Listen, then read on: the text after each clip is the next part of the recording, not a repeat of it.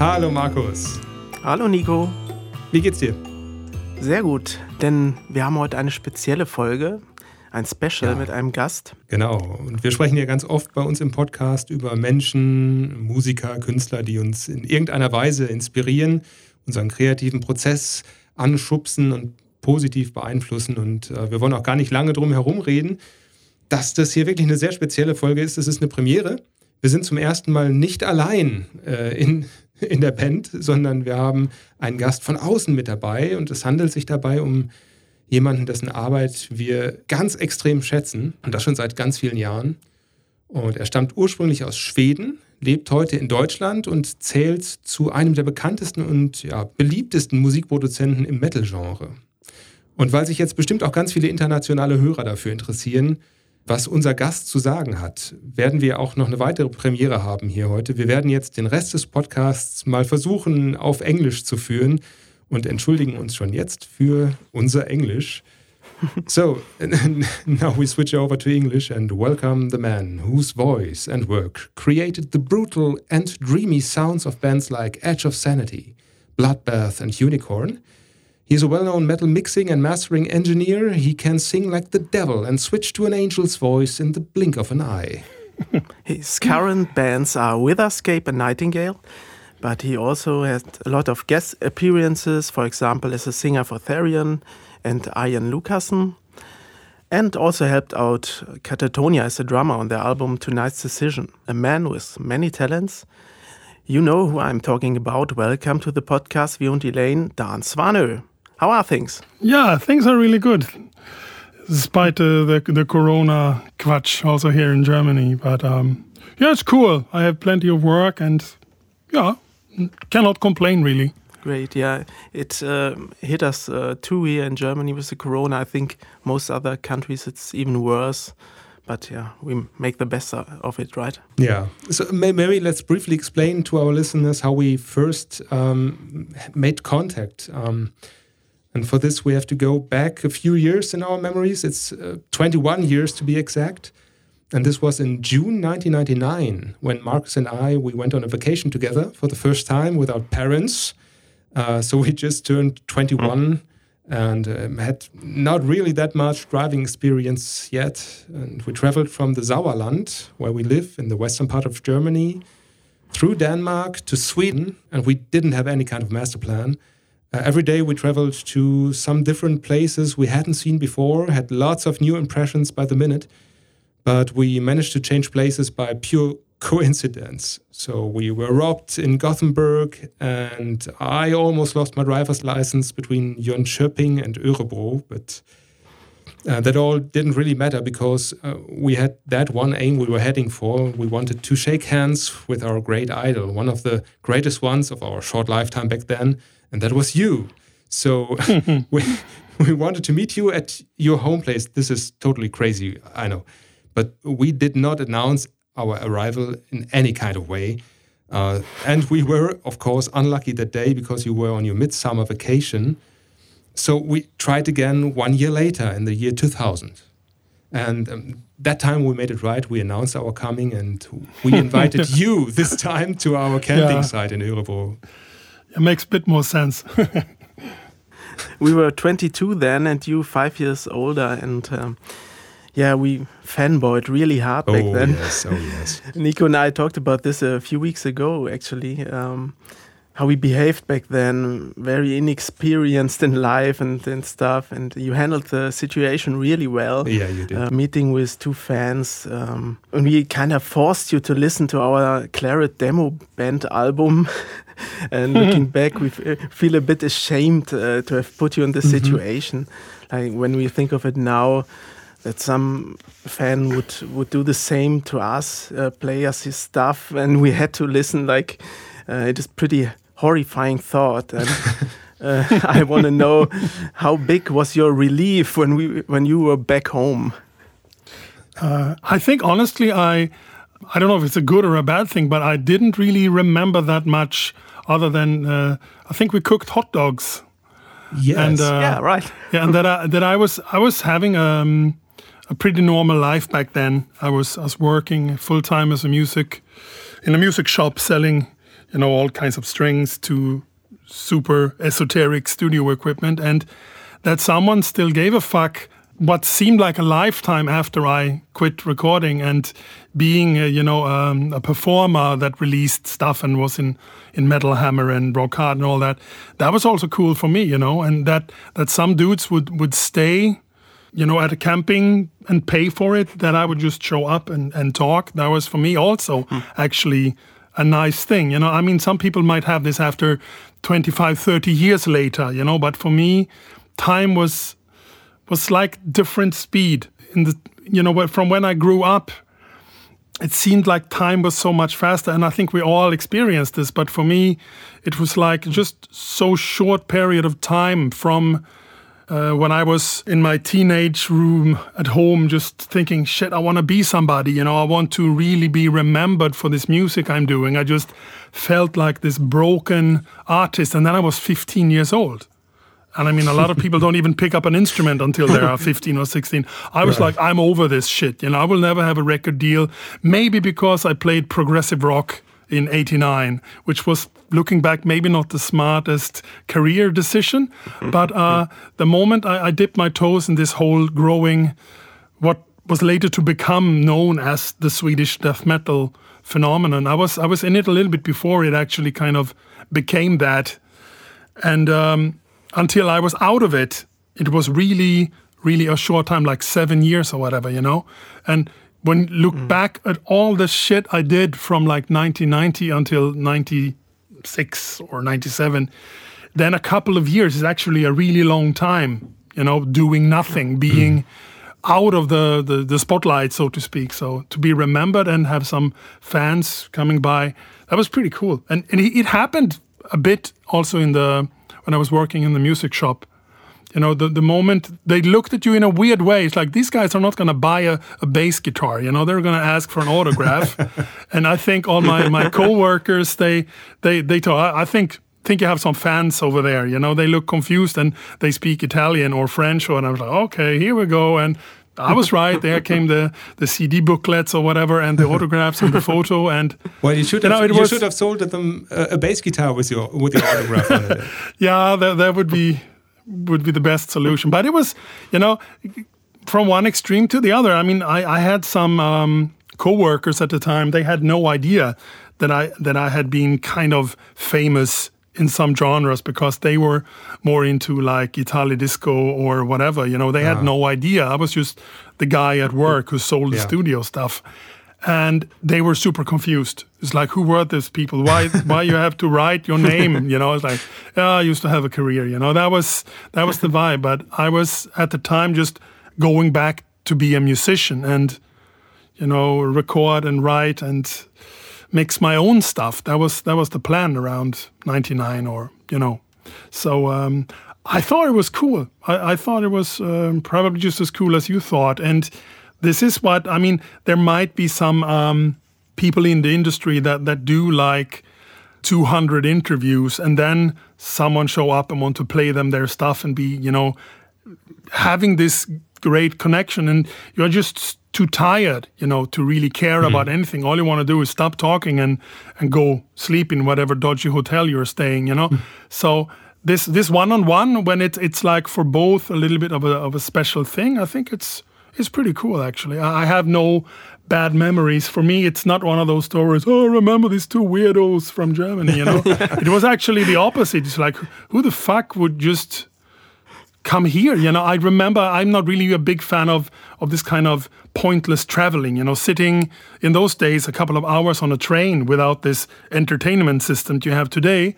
Mm. was kind of boring. And I remember there were some dudes who were in Stockholm and they just took the train to Örebro. And I say, yeah, but I, I have my lunch break. You know, we can can go to Pizza Hut and talk a bit, mm -hmm. and then I have to go again. So fine by us, you know. So something they spent four hours completely on the train just to say hi to me for like 30 minutes. That's fucking weird, you know? But that was also in the time when I was not doing anything and they were in Sweden. And some people think that Sweden is not so big and then everyone is just living around the corner, you know? But I still thought that was an awesome thing to do. Just like, so mm. why are you in Örebro? What are you doing? I know we came here to see you. I was like, okay, that's a weird thing, you know. But so, but that's that's maybe the reason why I'm still here, and that's maybe one of the reasons why I never became bigger because I was always more like so grateful and so very unrock star ish uh, that I also made, you know, in a very Swedish way. I always made excuses and I didn't want to be in the way and I didn't want to upset anyone or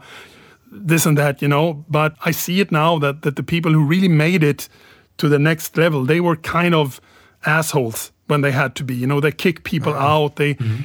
you know, they they were not afraid of this because they were that kind of person. You know, they were kicking people out of the bands at the demo stages. I mean, I would rather quit my own band than to fire a member. You know that that's still my ah, thing. Okay. You, are born and raised in that way, and I think in in many cases was a blessing and a curse. But I mean, I am here today, and I love my life, and it actually turned out to be the dream life I was kind of seeing never happening in in the mid '90s. So I'm not complaining at all. You know. Well, in this meeting we had back then, 20 years ago, this attitude you're talking about was totally um, experienceable for us. So we, we just mm -hmm. um, fe felt exactly this. It was so nice and so open minded. It had a, a, big impression on us. So we, we took energy out of that for, for years, really. Yeah, and I guess I took energy out of it too. You know, it's like like I told you before, coming out of this cycle when you did something, especially coming off Crimson and that stuff that mm. that was pretty big. It was pretty happening. Um, I think I did more press for America, uh, like North America, than I had done for the entire world at that point. It was all really cooking, you know, yeah. and and then the whole thing imploded with Edge of Sanity and Moontower was really in so many ways a flop other than my personal experience was not a flop but the rest was just like not happening at all and mm. and then you know it, it just kind of mellowed out and nothing happened no interviews nothing really which was for me coming off that shit since i started getting you know the the tape trading letters in, in the early 90s mm. to that point it was constant attention you know i could I've, i really felt this like I, I, was somebody, and you're pretty quickly out of the loop. You know, once the phone stopped ringing, you know, from interviews from all over the world, and there were no letters anymore, nothing, and not really the internet was not really this thing either. You yeah. know, so I just felt yeah. like, okay, my career is over. I work in this music shop, and um, I kind of bought a lot of equipment just to use for my own shit, and and that was that. You know, I thought that was my future. Yeah, but uh, I think uh, because of your character, you you have uh, some really loyal fans. Yeah, um, I can I can see see this still like the guy who borrowed you uh, the tape machine or, or, he bought it for you uh, and, and and delivered it. It's it's one of those things where where you get. Um, I, I'm a big believer in karma. You know. Yeah. You just kind of sometimes you have to be really selfless and just do stuff and and eventually when you need it you will get stuff back you know the universe is I believe it's working somehow in some strange way. That that's how it is, you know. And um, yeah, it, it paid out really well for me. And um, I never had the dream to be like a super big rock star because I mean, even back then, you were not really so naive and stupid that you saw that that was like a lifelong career. To have this dream that you would reach a peak, and there's very, very few artists who remain on that peak even the biggest ones still around today had really deep valleys and somehow through some change in trends or whatever or a reunion on this and that managed to get back on the peak the way it is today you know but i mm. i was so insecure in all that stuff that i felt being a musician and and pay my bill for being a musician is it's not going to work for mm. me because music is so precious to me that i cannot live with the idea that i have to do it to buy pasta or whatever to cook for a month so I could survive, you know. That was never an option. It was always have a job on the side and then you do music that you care for, which was usually a new genre every second week. But I could just go for it, you know, and I never spent any time of my life being a professional musician despite what everyone think, which is sometimes cool that they think this, but I never once mm. was a professional musician. I was either paid, I, I, mean, I lived at home with my parents went to school. You cannot really say that you're a professional musician. You just have a hobby, you know. yeah. yeah, but from the moment I I started uh, recording, and that became a thing to the point where I had to choose from being officially unemployed and get money from the state or start my own business, which was in 1993. Since then, I was never really in any way like going for the music as the way to make mm. my money. It was always yeah. about recording and mixing and doing that part of it. And the other stuff was just an extra bonus, you know, that whenever I felt that a song came to me from the universe, I would just kind of bring it out into the world. And, and that was it. And I've seen a lot of struggling musicians do a lot of strange choices. And I, I mean, I have moments, you know, when I think, oh, it's over now. No one is gonna, you know, come back for a mix or a mastering again. Oh, fuck, you know. And that's my true passion. And the gut mm-hmm. feeling mm. I have in this moment, it's really in. It's not a funny moment you see yourself working Aldi or Lidl or MediaMarkt or whatever, and it's like, oh fuck, this is you know not again. And then the emails start showing up, you know, and, and things just happen. But to be a musician and have the slap in the face since this whole kind of Napster stuff started happening a pretty long time ago, actually, musicians mm. have been constantly just kicked in the face. You know, okay, let's take away the CD sales. Let's take away this. And when the, the guys finally get back up on their feet and have the touring thing going, yeah, then come this COVID virus and just say, hey, I'm not going to let you gig either, mm. you fucker, you yeah. know, and just boom, you know, so they are left with nothing except being a musician. I feel so fucking sorry for these guys, you know, and I, I support them buying all kinds of merch or whatever, you know, even, you know, it's just like, I need really because I feel for them because they feel for their yes. music and their career the same I feel, but but about you know my precious mixing and mastering uh, organization, you know, and they have the same thing there, but they have maybe roadies or you know, and they have entire families. It's not just the four guys in the band; it's maybe a wife and two kids times four or five. You know, it's like fuck, this is mm. really rough time. So I was I'm happy that that was my thing, you know. Otherwise, it would be pretty rough. Yeah. Yeah, you're talking about uh, this not being a hobby for many people out there who have their home studios and um, making music for hobby reasons, but it's it's a question of existence, and this makes a, a lot of pressure to people. Um, I think um, that that most emotions, even the the negative ones, have a huge impact on creativity and songwriting. And on the on the one hand maybe the best love songs are written by, by heartbroken songwriters, but I think some of those very hard emotions can make your creativity go away for, for a long time. Can, can you relate to this? Absolutely. I have never once written a song when, when I was sad, you know, and or or heartbroken or whatever that kind of thing. Mm. That was that was always um, I need to get in a special mood. And I know there's a lot of other songwriters who, who, who said that, but I felt it before I saw other people mentioning it. But it's more like I am a receiver of stuff that's already written. Because sometimes it feels like I didn't really write this song, but I was channeling it through me. And I know this sounds really like, ooh, like this guy is dancing with the wolves or whatever, but it's not really this. It's, it's more like I just feel that I was the receiver of something and I put my hands on the piano, mm. which was much the case, and stuff just came out. And sometimes I played chords that I had never, ever played before in my life. Strange chord where, where, where the thumb would go in a completely strange position. And out of that one chord, mm. the song was written.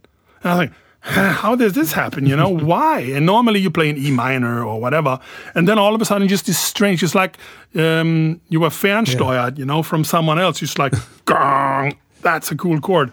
I don't even know the name of it. I don't know the key. And it's just like five fingers going all weird kinds of places with, with your right hand. And then you just start something. It's like, hmm, I think this is a song from somewhere, and I'm just a lucky receiver, you know, like a lotto thing. yeah. I just uh, thought about uh, there's also uh, the opposite when sometimes you write a song and you're totally sure how, how it should continue, and later you find out that's a song from somebody else.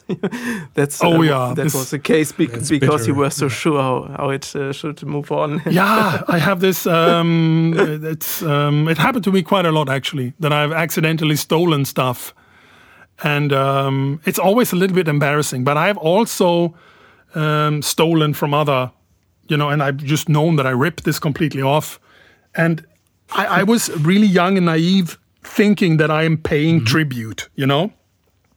you didn't know much about this that people actually make a living owning music and when you steal someone's melody and put it in your own song and you don't give them a credit it's actually a felony you know it's fucking crime. But it's when you, when you are 16 or 17 you say oh i love this band. I don't think anyone in this genre will ever hear it so i will i will just steal it you know? And i would be really pissed when i would hear that that someone i mean i think even metallica had really a lot of notes from a riff in an Edge of Sanity song in one of their songs. And I was seriously pissed off. And I thought, shit, they've been ripping me off. But no, they're just like three, four notes in our 12 Yeah. tone scale and accidentally happen to be in a similar tempo and probably not in the same key. But yeah, it's it's so. And, and those moments, especially when it is your A&R guy telling you after the album is ready, oh, that's really like that song. And it's like, oh. And then you just get it. Of course it is. I was hearing oh, that song on that playlist and I thought, fuck, that's a good song. You know, I never heard it really. You know, I heard about it. And then two days later, you sit down and you start humming a melody and think, fuck, that's a nice melody. And then bam, you record it and that ends up on the record. And then the record is out. And then, oh, that was Yeah. that song. Fuck. Uh, uh, but luckily, no no one's calling from GEMA or, or Stim in Sweden. So They don't I guess I'm off the hook, you know? yeah. No. I guess it's it's um, mostly only parts or something that, that you like then steal Yeah. consciously or unconsciously. But unconsciously. it happens in, in pop music every day. I mean, how much is stolen there? Um, if you just turn on the radio and, and you listen to recent music, uh, which reminds you a lot of uh, music of the 60s or 70s. And no one um, Yeah. realizes this because the old songs are forgotten. Yeah, there, there's kind of this in music that there's like a traditional thing that's okay to use because everyone just Yeah. fucking used it. I mean, there, there's um, a really funny thing where th- there are so many famous songs that have the same four chords or whatever in the chorus. That some Yeah, right. funny band did a medley of all the number ones in the world that have the same four chords in the same way, and they just go on and on and on. And it's like 10, 15 minutes of, of hit after hit after hit, and they all have the same chords. And I think, huh, okay, uh, you cannot really patent those four chords. And then you have this the kind what I call the Iron Maiden thing, where you play an A and an F and a G and an A again. It's like that you get away with it, you know. But the moment you start going into more like they came up with it, and everyone was like, "Wow, that's a clever." Chord progression once you go and steal that one you have a legal problem. It's just like okay the boundaries are kind of you know in between somewhere but it's okay. I think it's it's really okay as as long as you don't really do it on purpose. I remember uh, i work a, a lot with a band called the project hate and um, Yeah. one one time a really long time ago it's like in 94 or whatever um, i gave him the advance tape from purgatory afterglow and and he called me ah listen to the record. It's so fucking good. You know that riff in that song i'm gonna steal it and use it in one of my songs. Just so you know. And i'm like okay. And then he came back a couple of years later and recorded. I said, "Hey, that's my riff. Yeah, I told you on the phone. I'm gonna steal it. oh, you were serious? Okay, fine by me. You know. so it's completely one of his riffs. I was like, uh, okay, yeah, it's a good riff. So Yeah. I mean, why not? But he was like, that's so good, I'm gonna steal it. And that was his kind of uh, ultimate tribute in this sense, you know. And I thought, well, Well- that was really funny. Yeah, there's there's only uh, twelve notes of uh, different notes in music, so so it's a miracle that that not everything sounds the same. Yeah, but but you know, Marcus, you and me, we we we mix so much. There are more than twelve notes because bands play terribly out of tune, bordering on on uh, Arabic. You know, so I would say in a, in a normal metal album that have no serious producer, at least eighteen or nineteen notes. And those are like the, the weird bends in the solos and the, the riffs where they press a little bit too hard on the first or second frets of the guitar. That makes your whole brain seasick. It's like, oh, oh, here we go with Oh, the yeah. Melodyne or the auto tune, or I'm out of here. You know. So it's. Um, I, I had this uh, recently, like that, that the bass guitar was just intonated far too high. It's not not set up correctly, you know. Yeah, and, and I tried to, to to to tell it the band. I say, uh, set up your bass and uh, play it again. But he didn't. It sounded bad.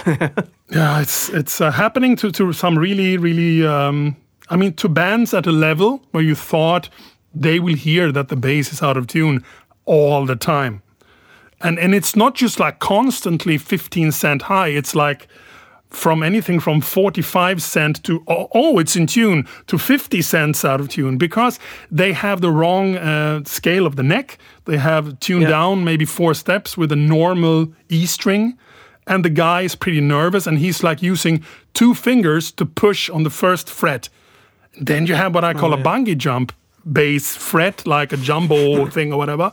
You can easily just play a whole riff by pushing a little bit harder and then not so hard. And and it's like Yeah. magic if you can actually play in tune w- with those things going on, you know. So Yeah. I uh, I um, think that's one of the things I'm missing a little bit with. We are recording the guitars and bass alone at home. Is that no Right. one is really being the police there and say, hey, that's so out of tune. What's going on here? Because it's like they don't listen to to each other, or uh, it's like, oh, he will fix it later in the mix. He probably. I mean, we do have the tools, but the problem is that Yeah. sometimes the bass is is also sounding so weird that even Melodyne is just like throwing its hands in the air. Sorry, I don't know what note this is, you know, Yeah. because it's just uh, sounding. It's like a problem I have a lot is that the the actual, especially the E string from the bass, is out of tune with itself. So when the guy's playing in, in open E, there is somewhere in the octaves a completely different note which got nothing to do with an E. And you hear this more because the way you hear is like listening to higher frequencies and it, it makes the bass sound out of tune, but the root note is actually in tune. And then you start chasing those overtones and you distort it and it's just a mess, you know? Mm. I have had setups where I am like splitting the bass up and melodyning the bass in two parts the, the high shit and the low shit and try to bring the overtones in pitch with the root note because they want this kind of metallic bass sound. And I don't know how some people do it actually. They must be super nerdy with the string sizes and excellent basses and whatever because sometimes it works, you know, but this is just a whole just a mess, you know. Let's talk about something more fun than bass strings, please. Did you ever have some meeting your heroes moments? Just to come back to the um, introductional question, um, have you been a fanboy yourself, Dan? And have you met some some very Oh, yeah. important persons of your of your life at some time? Yeah, I've, I've met a few. Um, I've had fanboy moments, definitely. Um, um, the, the the first one that springs to mind was meeting Gene Hoglan in '89 or '90. I don't remember. I think it was '89 when Dark Angel played in mm-hmm. Stockholm. I was a big fan at the time. I was, you know, I, I do have some kind of combination of all kinds of, of Asperger mixed with ADHD and mixed with OCD. And, you know, I'm just this, this week, it's all about this band. And then I hear a new song that sucks, then this band don't exist anymore. And then I move on to the next, you know, that's kind of my thing. And I was going through a heavy Dark Angel phase up to the point where I had, my father made a Dark Angel t-shirt uh, for me. yeah, he, he he drew them, right? Yeah, it's wonderful uh, the way he did it because that was the flavor of the I think I would say a month or whatever. So I knew Darkness Descends inside out and also listened a lot to the Leave Scars record. And then after the show, I just waited and, and shook his hand and say great gig or whatever. And um, that that kind of stuff. And I also met a lot of people at um, a festival called Bergslagsrocken in the 89 and 90. I met the guys from Kreator, uh, guys from Pestilence, Patrick Mameli was there, Yeah. and th- those were like like recent fanboy things. You know, you listened to that record last week and they inspired the shit out of you.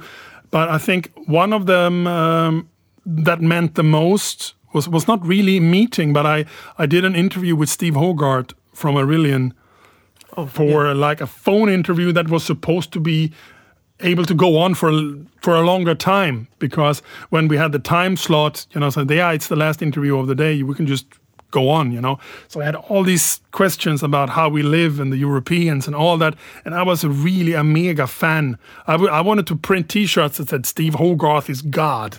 You know, that was the level of my attention at the moment, and and then someone set it up so I could make an interview with him for um, a fanzine or a magazine, a German magazine, I think. Wow. And I used to remember talking to him, and I was blabbering way worse than I do now, and asking him. And, and, we only got to these kind of boring things like they were doing a new live album, and we talked a bit about that. And just when things were going like, okay, let's talk the nerdy stuff, he's like, oh, oh, there's another interview. I, am afraid I have to go now. It's like, oh. oh. that was over, you know. But uh, oh no, I wanted to ask so many weird things, you know, so much stuff that I had lined up about uh, anything because he was my hero. Yes. And um, that was that was the moment. I was nervous before, during, and I'm kind of still nervous when I talk about it. You know, it was super weird. And uh, of course, there there have been many many dudes you have met, um, but uh, at I think with the with the reservation of, of forgetting someone, um, that was how big he was to me at the time, um, mm. that's that one is really hard to beat. You know, it really is. Yeah. Well, imagine it's the end of the world. We have one section in in our podcast which is called the Apocalypse Island. Die Apokalypse-Insel.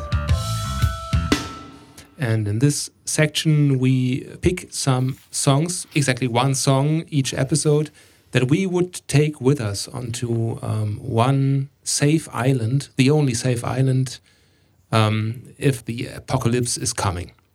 So, if you were in that situation, uh, do you have one song you would take with you?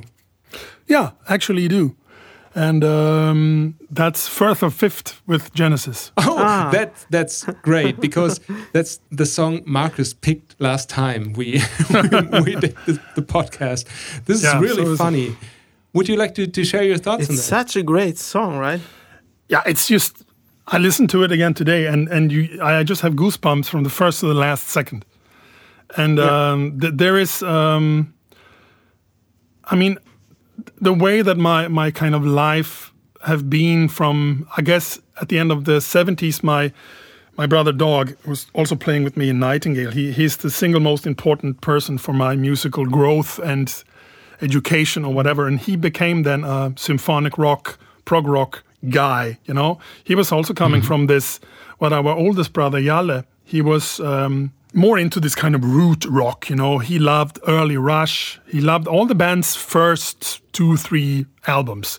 And the moment they started dabbling with keyboards or whatever, nope, that's not happening. you know, he could even he could even not like an album because of a guitar sound and that kind of shit. So yeah, he, he was kind of meat and potato rock guy. You know, and and I guess Dag followed him on this trip until he started branching out a little bit. I mean, Jalle left home and and Dag was left to his own devices, discovering stuff. And by the time he was hooked uh, on Genesis and Jazz and Kansas and all that stuff, my room was next door, you know, and I was lying there, you know, going up to school or kindergarten or whatever, mm.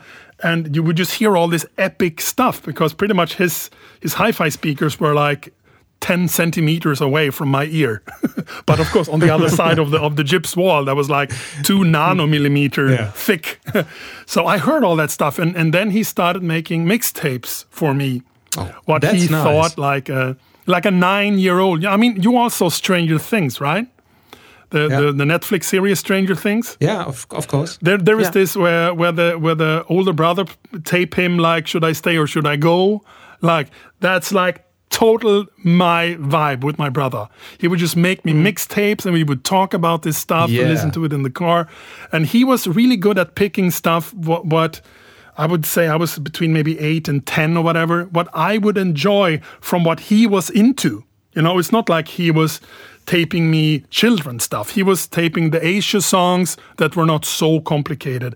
He was taping the most commercial Gentle Giant songs, the most commercial Kansas songs, the, the nicest Mike Oldfield, and all this without the weirdest stuff going on, you know? Mm-hmm. He would do ripples from Genesis and um, this and that. And that's along with the early kind of hard rock from Moxy, Dust, Judas Priest, and that, plus all that kind of prog, but not the most, you know, strange prog songs from the big bands.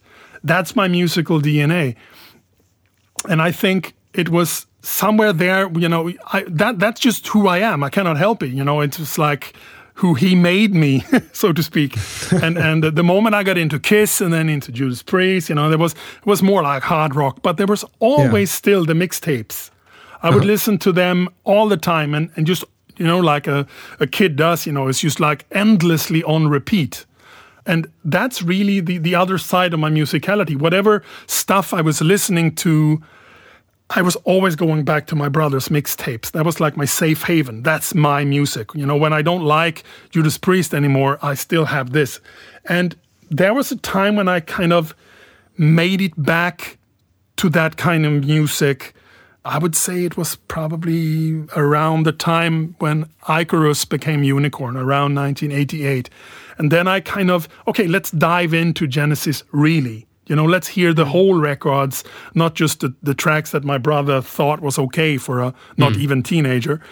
And I think maybe Firth of Fifth was actually on some of those mixtapes, but that song just hit me in the face like nothing else. And yes. if you know the music I have written, the way Tony Banks play, it's like that's kind of the um, you know sometimes I just sit down on a on a, on a by a piano and I just play like that kind of shit. and that's just what I play. It's like some guitar plays, they I don't know, play Stairway to Heaven or whatever. I just play it, that stuff that's in my DNA. And I just heard it now. That's actually the the, the thing that ends the whole Firth of Fifth song, like after the, the fade out. That is yeah. that is my thing. That's my riff, you know. And I have made like six trillion alternations of that thing, that mm-hmm. right hand thing with the piano. And and there's so many other things about that song that inspired me how the solo is being played like these long yeah. feedbacky notes that just bend you know and and when you think wow this is a wonderful part how can it be any better? And then you just feel it swelling up, and then come the mellotrons, yeah. you know, and then come the Taurus pedals, and you're just like, stop it, you know, I'm gonna gonna explode because it's so beautiful and so epic that there is no way around it. And then then just kind of go up to that peak and then down to some other valley, and then they come back to the verse, you know, and you're just like, that's how you can write music. You have an intro piece that is all piano and it's it's giving you some of the motives that will come later. And then the song just kind of abruptly switched to another tempo and it's kind of not really complicated. I mean i could probably learn not not the piano intro but i could learn pretty much the rest of what's going on in that song because it, it it's long and complex but it's not really that complex to play. Mm -hmm. and that's the basis for how I write music to this day when on piano, and also the basis for what later became to me the, the genius of the whole unicorn thing from around 89 to 1991 when we did our best stuff. And that song just embody all, and I, I cannot cannot live in a world without that song. So mm. um, right. that I mean, I wish I could bring some really uh, really annoying music, so all the other people on the island would just stay the fuck away, you know, when I played it, like Schnappi or something. But no, this is a, yeah, Firth of Fifth. Well. That that's that's the one. I thought about King of Sunset Town or Easter or whatever, but mm, I think anyway that also come from. I mean, also the Marillion guys worship selling England by the pound, and it is, despite what anyone else is saying, the best prog metal, prog metal, prog rock album ever made. That's just it. Mm and it, it's as old as me, so it's cool. Well, I see we can make a corner on that island that's called the Marcus and Dan uh, corner, because you can listen to your own prog rock tracks. Yeah, and some Richard Marx and stuff also, yeah. and talk about bass tunings, yeah. Absolutely. yeah. Well, I um, I would take a song with me too, and because uh, you're our guest today, and I always have one of your songs in mind for um, taking with me onto the island. Um, I, I, didn't really know which one I should pick out because they're so so important to me. Everyone from the first Nightingale album, and I, oh, I picked cool. out the the A Lesson in Evil song. Yeah, that's cool. Yeah, that's a cool one. I, I would really like to take this one onto our playlist. And um, I, I wonder, I heard an urban legend. I don't know if it's true. I heard that you wrote the album in a very short period of time and yeah. that you even had some fever while you were recording it. Is that true or is it just made up? Um, that part I really don't remember. Uh, but maybe because of the fever. Might, yeah, the, the thing is, what happened is maybe I had cabin fever because there was uh, there was this thing that it was uh, planned all along that during this period of time I would be all alone and I would be all alone also in the studio, and I would in this time fulfill a thing for Black Mark. Mm -hmm. What would be my gothic rock solo album? Yes, and um, it was a week, ten days maybe, and. Um, I think what happened was that I decided that I would not have anything written at all. I remember that I had the idea for the chorus from Gypsy Eyes. Oh. Or like only those lines when I would sing, and that it would be a pretty traditional, like, I don't know. That was kind of all there was, you know, and it was like a super small embryo. Mm-hmm. Uh, and I remember that I woke up all alone at home, and I think, okay, you're you're going to work today, but today the work is that you're you're doing your first solo album and you have pretty much no songs, and uh, the next band is showing up Whoa. in the studio in whatever ten days, and now you have to do it. You know, there's no way out of this. You got a budget oh and all that shit.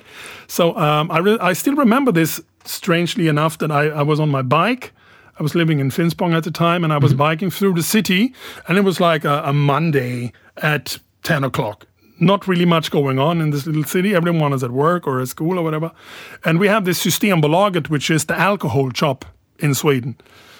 Mm-hmm. And um, normally you don't go in there on a Monday at 10 unless you're a serious fucking alcoholic. because that's the way Sweden see alcohol, you know, it's not really in the shops. And I do remember that I was always being pretty pretty nervous and uptight about writing and doing my own shit, especially since I hadn't done it for a really long time. Um, and I thought, let's just go in and buy a couple of beers, you know, and be cool and be rock. You know what? What's the worst that can happen? so I, I, did. I bought maybe three cans of beer or whatever, and I brought them to the studio. And there I was, you know, having no material, and I used to psh, open the first beer. Like, oh, this is pretty good. And I just was like, okay, what what do we do here? And I had um, I had bought a guitar from Mikael Åkerfeldt in Opeth. Uh, was a mm -hmm. Yamaha RGX guitar because I had no guitar that you could switch the pickups or anything on. I just needed a good and, and he told me when when we recorded uh, Orchid together that that he was going to sell some old guitar and I I remember I went up to Stockholm and hung out with him and I bought this guitar and I, I brought it home and I just started messing around with with the tuning and that's when I um, just started tuning the strings until I had this strange chord which is the tuning for all songs except one on the record. And um, mm-hmm. I just wrote. This is that gut tuning? The, yeah, D R D R D E tuning. It's my own. I never heard anyone else using it ever. It's a super weird tuning. It's actually uh, it's deeper tuning. I think it's it's it's in C or whatever. But yeah. uh, let's not get mm-hmm. into much detail. I just um, had that tuning, and it sounded cool. And it was at that time still being like a goth rock album. It should sound like mm-hmm. uh, Rosetta Stone meets Sisters of Mercy or whatever, with drum mm-hmm. machine and computer bass and all that shit. But I was getting yeah. slightly more and more drunk, you know? And I remember that I had on the way to the studio listened to um, a compilation album from Judas Priest. And on that record was a song called The Night Comes Down, which was one Yeah. of those dark horses on Defenders of the Faith. But I don't think they ever played it live, you know, probably not even on the tour or whatever. It was just one of those songs on side B somewhere. And I just remember, well, fuck, this song is so cool. And of course, they sing When the Night Comes Down in the chorus, like they do. Mm-hmm. And I just remember, fucking, that vibe is so cool. And, and then I also had a favorite song at the time called Believe from The Mission. And I just thought there in my slightly more and more drunken haze, fuck that goth shit. You know, I'm going to do uh, The Bastard Child of Believe and the night comes down. And I'm gonna mic up the drum kit and I'm just gonna go and do the shit I want. You know, fuck this, it's my record, fuck goth. So I just started writing um, this, what became the, the the melody, and I just added on and and I think in I don't know. 15 minutes, whatever, the whole song was written. And when you listen to, to the first version of Nightfall Overture, the middle section is just a blur. It's just a, a, a like a jam session kind of thing. Because the moment I had the song in my head and I had the vibe and the groove, I just put a click on, went into the Yes. drum room, and I just recorded drums with nothing. I, I just had mm. what I thought was the song in my head. And I just remember, then I was just, oh, okay, and there's the chorus. And then, bam, now what? I start dibbling a bit on the ride cymbal and you're a little bit dum on a tom. And I figure this out later, you know?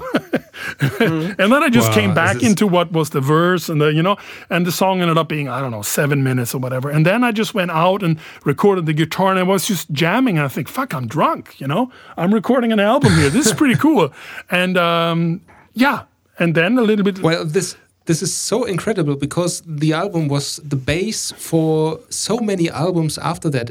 It it contains a story. It has a beginning. It has an end. It it it feels so planned. yeah, I know. Um, Yeah, but everything feels so but it wasn't. It you- was really you, super You take riffs and repeat them and and and build up other songs on on the repeat of of those riffs. It's it's so incredible. You did this out of nothing. Yeah, and I think somehow, like going back to what I said before, it's just like I needed to calm the fuck down, and and alcohol in a certain dose always took a little bit of this uh, high expectations. Also, sometimes before a gig, just like one beer or whatever, you calm the Yeah. fuck down and be a little bit less worried or. You know the inner voice. No, you suck. You cannot do this. Uh, uh, uh. This, this, you block it out and become a little bit Yeah. more. You have this liquid confidence, like some people call it, and this is really what happened there. I just loosened the fuck up, and I remember also this the whole story about this, how it how, how I envisioned this with the forest and all. It's just all came, and again, it felt a little bit like this is too good to be true now that I'm coming up with all this shit now. But I had been working non-stop for so many years, like 320 days a year minimum, just bam, bam, bam, bam, bam. So for me, it was also the first time that the musician in me that normally could be out a little bit during the Edge of Sanity albums, which was usually also very stressful because you had to write them and record them and fix all the stuff with the press, the cover, and all that shit. And here was some kind of sanctuary now for me. I had this period of time, and I had to prove to myself that you can do it. You know, now you have the time to fully explore all this cool equipment you have here. I had my new uh, programmable console and I had a Atari computer, some really cool synthesizer stuff, and just fucking do it. I mean, you can do it. That was like the inner voice with, with this new self esteem from the beer. And um, then I remember Nightfall Overture was ready and I, I had kind of the lyric going on. And then I kind of woke up from this and think, fuck, this was supposed to be a gothic album okay, that's not very gothic rock. That's some other stuff, you know. Uh, in best case scenario, something that the Mission might have done, you know. And um, that's Yeah. when when the second stuff on the album, I think it's the Sleep song. That's Yes. really the song I should have written first, and then God knows what would have happened. And then you had this drum machine, computer. I mean, there's computer bass on Nightfall Overture as well, because I, I don't think actually I had a bass in the studio at all. So, uh, but but still, there was this vibe, and I began to go more for the gothic rock stuff. And then after a while, this drum programming and all that kind of stuff became a bit boring. So the longer the album go, the more you have acoustic drums coming back drum, again, you know? Yes. Like, ah, fuck programming. It takes too long time. I just go in and bam, nail a take and live with it, you know? Well, so that was.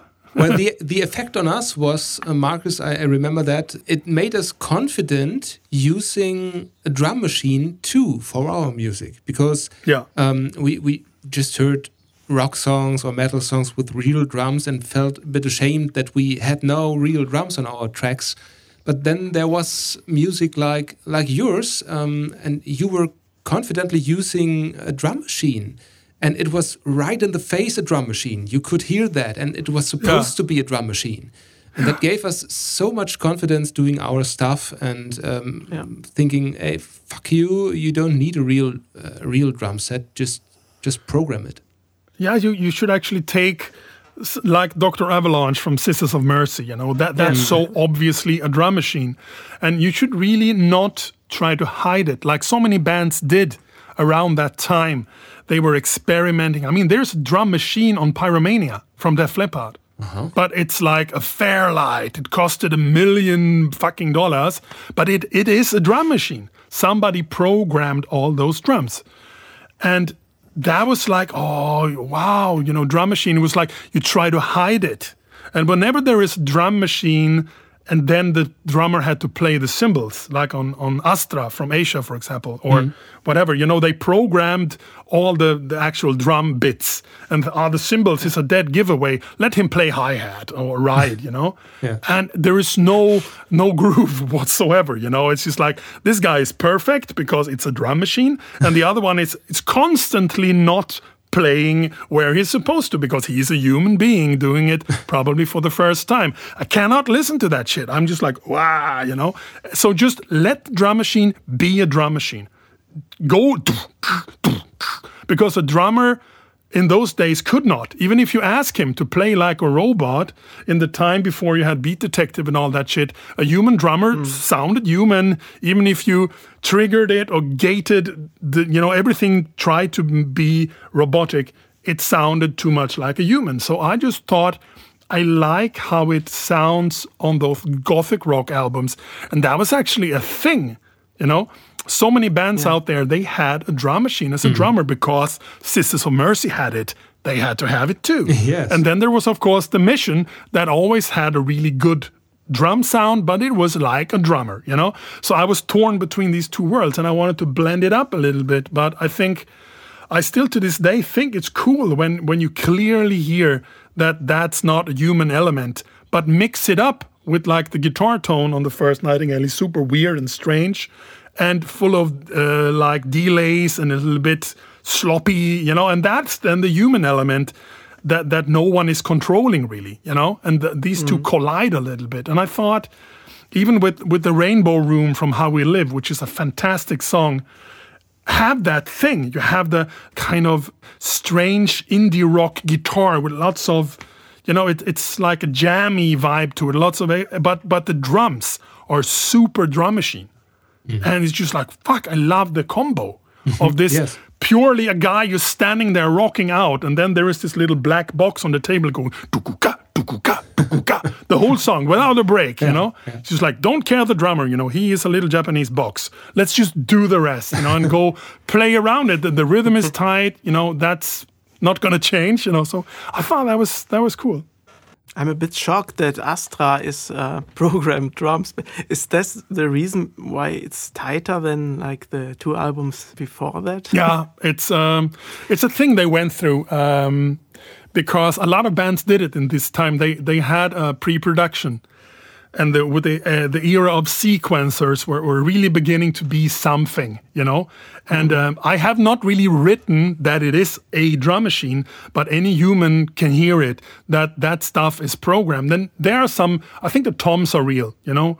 Uh, also, and there are some fill-ins, you know that. But the kick and snare are like 100% not played by a human. And also the timing of those two things is like that was a thing at the time to program kick and snare and keep everything exactly to the click track and then bring in the drummer and play on top of it, or of course, maybe replace it. But when everything else is already recorded to the super timing of then maybe even a computer playing back samples, and the drummer all of a sudden start playing and he's maybe not used to a click track which was a curse for many swingy drummers such as myself the, the producer, I guess, you said, no, fuck this. We're keeping the kick and snare, and you can play the hi hat. And they are like super not there in the mix at all. You barely hear the hi hat and the ride sometimes. All you hear is really big kick and snare, and then sometimes hmm. you have some toms, you know, coming in. So for me, I, I, I um, have a lot of records that I later found. I cannot listen to this. It's also Girls, Girls, Girls from Motley Crue. Not that I'm a big fan, but I read about how they did it how he first played only the drums. That was actually Tommy Lee saying, I want to record the shells first and then we do the cymbals later. So there is not a lot of bleed from the cymbals, you know, you can experiment more with the room tones. The problem is only that they trigger all the drums anyway and then mm-hmm. put the cymbals on afterwards. And there is no such thing as a beat detective that you can actually move the hi hat to be on the kick. So when I hear some of those songs, it's just like my whole body start to groove in two different ways. One is following the cymbals, the other one is following the drums. It's like, what's going on here, you know? And then when I read yeah. about Bob Rock and Tommy Lee, how they did that drum sound, I thought, oh, okay, that's why it's not grooving at all, you know? Uh-huh. And it's happening still to this very day that bands actually do it. But now they can do it in, in Pro Tools. They can put the cymbals in the right spot. You know, I even did it myself for the second Bloodbath album. Uh-huh. It's, well, I mean, the yeah, first right. full length. I did it too. Yeah. Mm-hmm. Yeah. It's mostly the best uh, snare sounds from those old records when you think, wow, that's a fat snare. And mostly it's like not a real snare. No, not at all. And, and some had drum machines really early on. You wouldn't believe that triggers existed so early on, or sample replacement. Yeah, I actually, um, this is just a short thing, that, but I heard a podcast about the guy who engineered Defenders of the Faith from Judas Priest. Mark Dodson on the URM Academy ah, podcast. I heard it too. Yeah. yeah, you heard it too about this weird, like laser controlled robot arm yeah. or whatever that played snare the, the drum in '83, yeah. and I just kind of, I always fantasized about that. You know, why, when if you could trigger an actual thing, you know, hitting shit, you know, that would be kind of half trigger, but you could actually, you know. And then one time when I was at the Frankfurt Music Messe, I saw this robot band playing on the outside yeah. stage, like a bunch of robots. I thought, fuck, that sounds weird. You know, who's playing this? And then I saw it was them. Like I don't know their name, but so it, it ex actually exists. Yeah, it was some kind of weird, not triggering really. And I also remember one time Tue Madsen was recording Two Tone Predator in Örebro in, in Mieszko Talarczyk's and Matthias Färm's old studio. And um, he was a very unknown producer back then, and he he rented some mm. stuff from the music st store where I worked. And I remember that I went down to just check how things were going, you know, because I was curious. A Danish guy visiting here, cool, you know. And I come into the studio, and all I hear is a super loud snare drum, and nothing else. And I'm like, where's the sound coming from? What's going on here? Who is playing snare drum? And then like, shh, shh, is reamping the snare drum in the kitchen. And I'm like, he's doing what you know? And then he then he took one of the studio monitors and he put this on the snare somehow.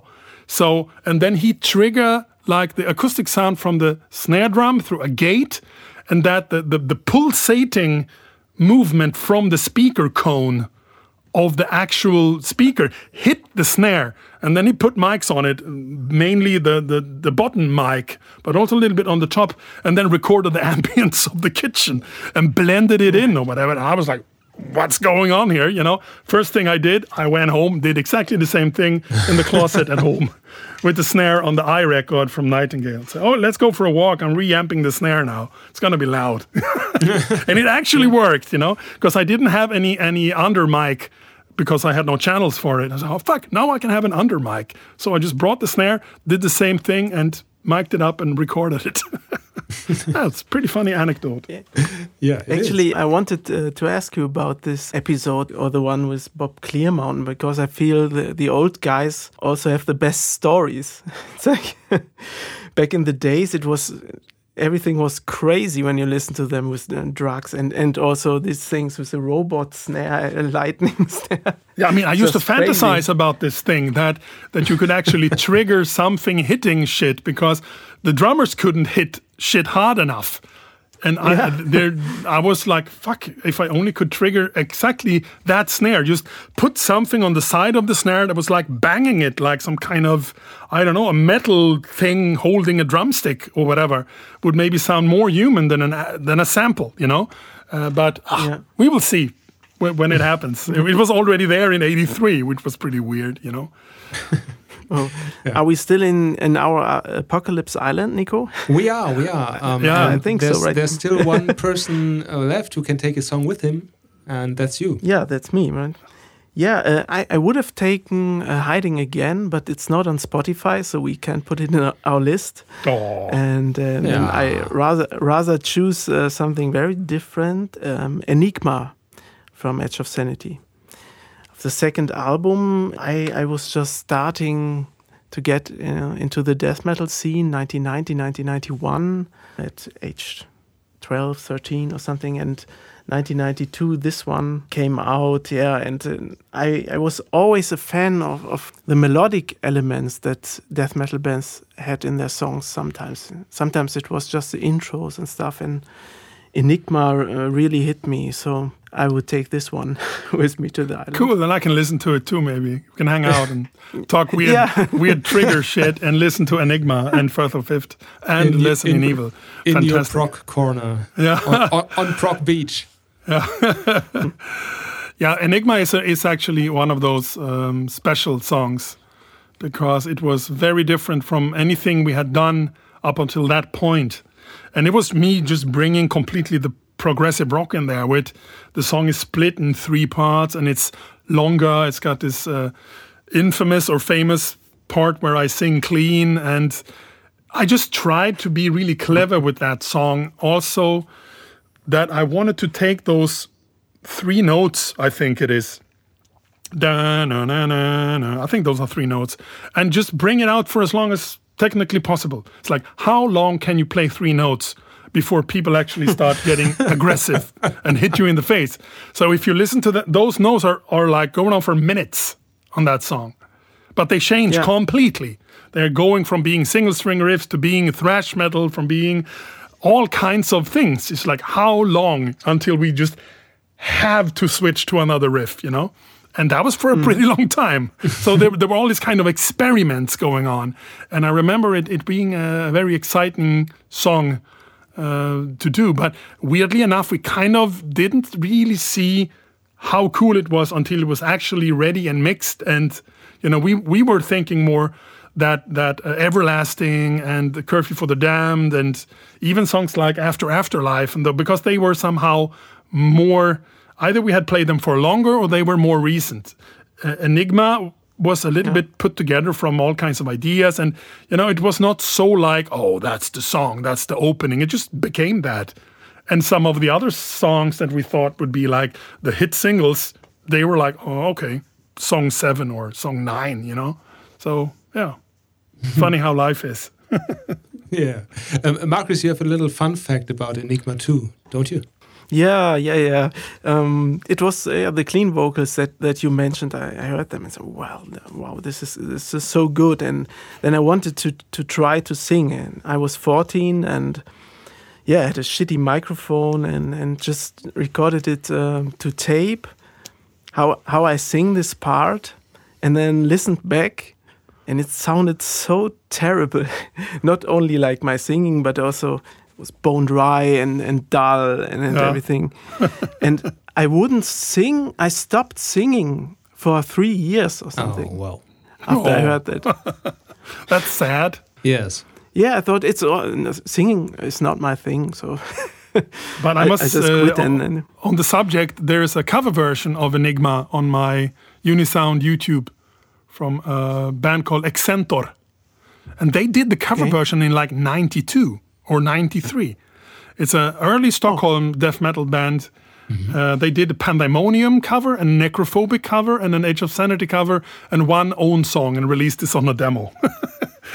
and we were like super psyched. Wow, they're doing a cover version. Probably the first ever Edge of Sanity.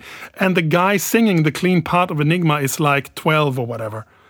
And it's so when you would go now on YouTube and actually listen to this Accentor cover, you would not have waited three years. You would actually think, I am the best singer ever. Because Oh, I mean, all the respect to these guys in that band, but that that's that's really not a good cover version. And it's it's really really funny, especially this clean singing bit. You know, I laughed so hard that I cried, and it felt felt so wrong. You know, I didn't want to. You know, but it's just like fuck that shit. You know, should have done. I mean, when um, the guys from Evocation did it, they, I think they they whispered or something. You know, they didn't Yeah, really yeah, go with it. You know, so I thought, mm, you know, and I think maybe you know the story, but maybe not every listener. So that was never supposed to be what it is. You know, I told the guys I have this idea because the song is about a priest who is not really feeling it with the, you know, he's thinking about switching to the darker side and this and that. But the lyrics are just a piece of crap, so nobody understand them anyway. But that's really what it's about. and the moment is so that the, the song will start and then the first growling you hear on Unorthodox is actually Andreas Dread, the guitar player. It's not me growling. So confess your sins to God, don't be afraid. That's another character. And that's Andreas doing the growling. And then come the witch or whatever. You will burn in hell, which was Andreas' girlfriend. Took like six weeks to get her to say those lines without laughing. you can still hear a little bit of laughing at the end, you know? And uh, that's good enough, you know? Let's move on. And then ba ba ba ba ba ba bam. Nobody know what hmm. was going on, and I have the master tapes. You know, we just stopped, and then you go on. And I hmm. said, I have, I have the idea what we do there. There will be a, a, a f- big church organ, and then it will be a mass. The whole church will sing, "God gives you shelter at heaven's shore." It will be like 80 people, and I, I told the guys, you know, while we were all there, everybody will go in the room. We will do the battery thing one fresh tape or whatever and just fill it up. First we do 22 channels. Then we mix it down to two. Erase them and do 22 more or 20 more. And you just go on adding up until you have this massive choir singing this shit you know? People who can sing people who cannot sing. We all sing this. And what i did was my guide vocal because the guys had no idea mm-hmm. How, what they were singing, you know? It should sound like a mass, you know, like a really big one. But the problem is we forgot to do the, the big choir. So we are mixing, me and Benny is the only one left. And all of a sudden we are mixing that song, Enigma, and oh, fuck, there's this middle piece. Fuck, the guys are gone. And we have to do the choir. Oh, it's no time for any choir. You know, oh, okay. So do only the guide vocal. That's all there is, you know? Just the, the placeholder that, yeah, that it was, ended up on the album. I, I sing it all in one breath and slightly out of tune, and and I sound really nervous. And the reason why I sound nervous is because while I was recording the guide vocal, Leif Edling from Candlemass come into the studio. And start looking at you. me from the other side of the ah. glass. I was like, I thought it was a death metal band recording here today or whatever. And he's just like, what's going on here, you know? And he's working at that point with Thomas Vikström for the chapter four or whatever it's called. This really powerful, like Rob Halford singer. And there am I, like, I don't know how old I was in this time, but uh, like 16 or something, like, me, me, me, me. I thought, oh, fuck, this is so embarrassing. Like, I could die, you know? But uh, anyway, that is still the reason, maybe why I'm talking to you guys today, is that clean singing on Unorthodox yeah, because without it that album would just fly by that was the special that was everyone was talking about it even i remember Nicke Andersson from Entombed coming up to me at the festival the same year like oh fuck heard the song cool clean singing that's so fucking cool you know wow you and it's like that was the beginning of breaking out of the of the mold you know we had done this Oh, with the great. rules nobody you did know? it uh, back then. And it's like, oh shit, seriously. And that was the thing. That was the hook, Yeah. you know? That was the excuse for us to be a little bit. I mean, take Enigma off Unorthodox, nothing would have happened. We would have been dropped and life would be very different. So, super, one of those Yeah. very, very fortunate accidents. Wow.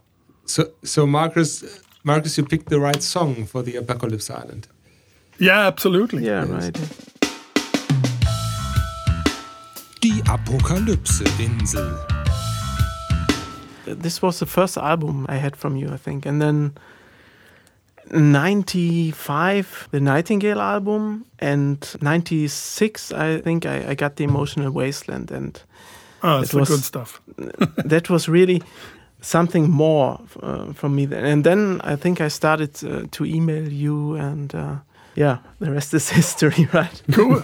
yeah, but a, a lot of people don't know that you already had a complete progressive rock um, past before you even started with death metal. Yeah, it's strange. Uh, I don't I don't mean to brag, you know, but there's not a lot of active death metal musicians that did a whole bunch of demos and gigs as a progressive rock musician before they started growling and became a death metal dude. Yeah. I don't see a lot of that happening, you know. so I did it completely ass backwards, but that is why Edge of Sanity kind of worked. You know, I I I also wanted out because Unicorn was becoming so tedious. We could spend nine rehearsals on 20 seconds of music. And I just said, fuck, can I just just not like bah, you know, go back to this. Yeah. So I started punk bands, all just like to to feel that oh, we wrote a song in the time it would take Unicorn to connect the fucking headsets, you know, and it's like cool, you know, I need out of mm. it because as fascinated as I was by progressive rock, it was when we started playing progressive rock, and I remember the exact moment. I wrote Times of Change which is kind of a nice hmm. ballad thing until we started going into this section that is kind of like a weird 7 8 that's twisting around itself. And then in this moment, we were still playing melodic hard rock, but I wrote Times of hmm. Change. And the guitar player, Anders, he was like, This is the kind of music we should play. This is cool. This is not this melodic hard rock shit with baby and stuff. You know, it's like, okay, let's let's switch. Let's be a progressive rock band from now on. Let's all go home and dig out, you know, in this case, my brother's records or whatever, and mm-hmm. let's Yeah. and then it was like that was so cool. We are now prog and it's super out, but we do it and we are cool.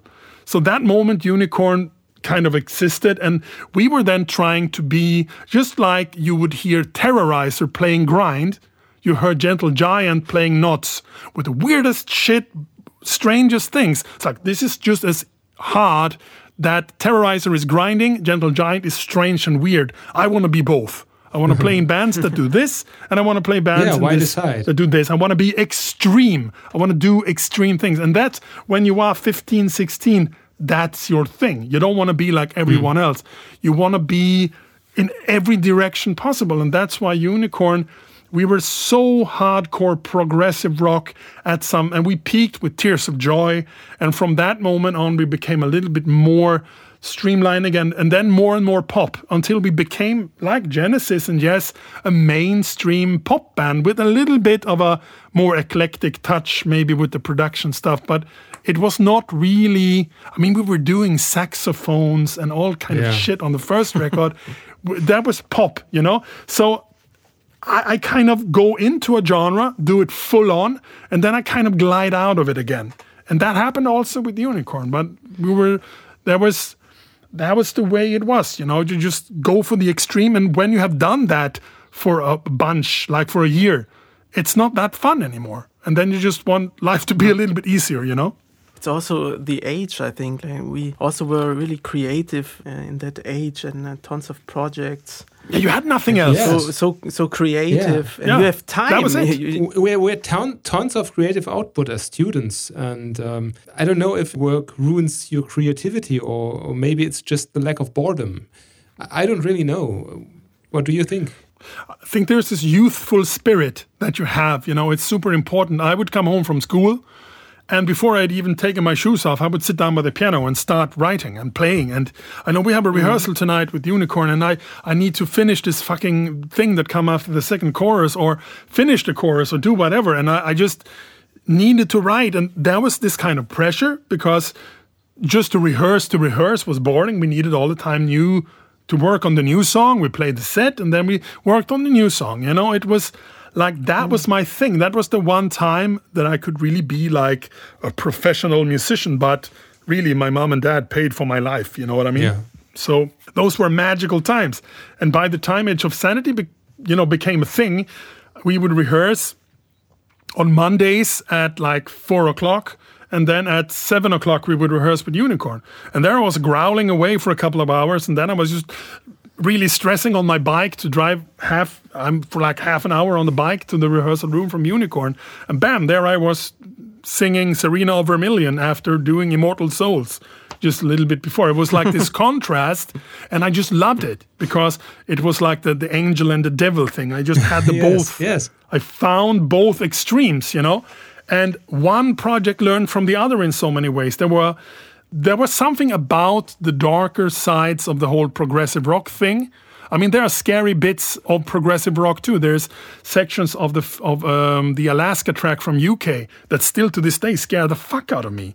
This Presto Vivace stuff, it's just so evil and dark, and there's this there's this strange epic vibe about some of the prog rock that I felt this is just the same way I feel about those darkest, strangest moments on Mercyful Fate or the early Judas Priest. And we tried to bring a little bit of that also into Unicorn. That was not a thing in the beginning, but there are some sections of the dump, for example, where we go like gang gang gang gang gang gang gang gang gang gang gang gang gang.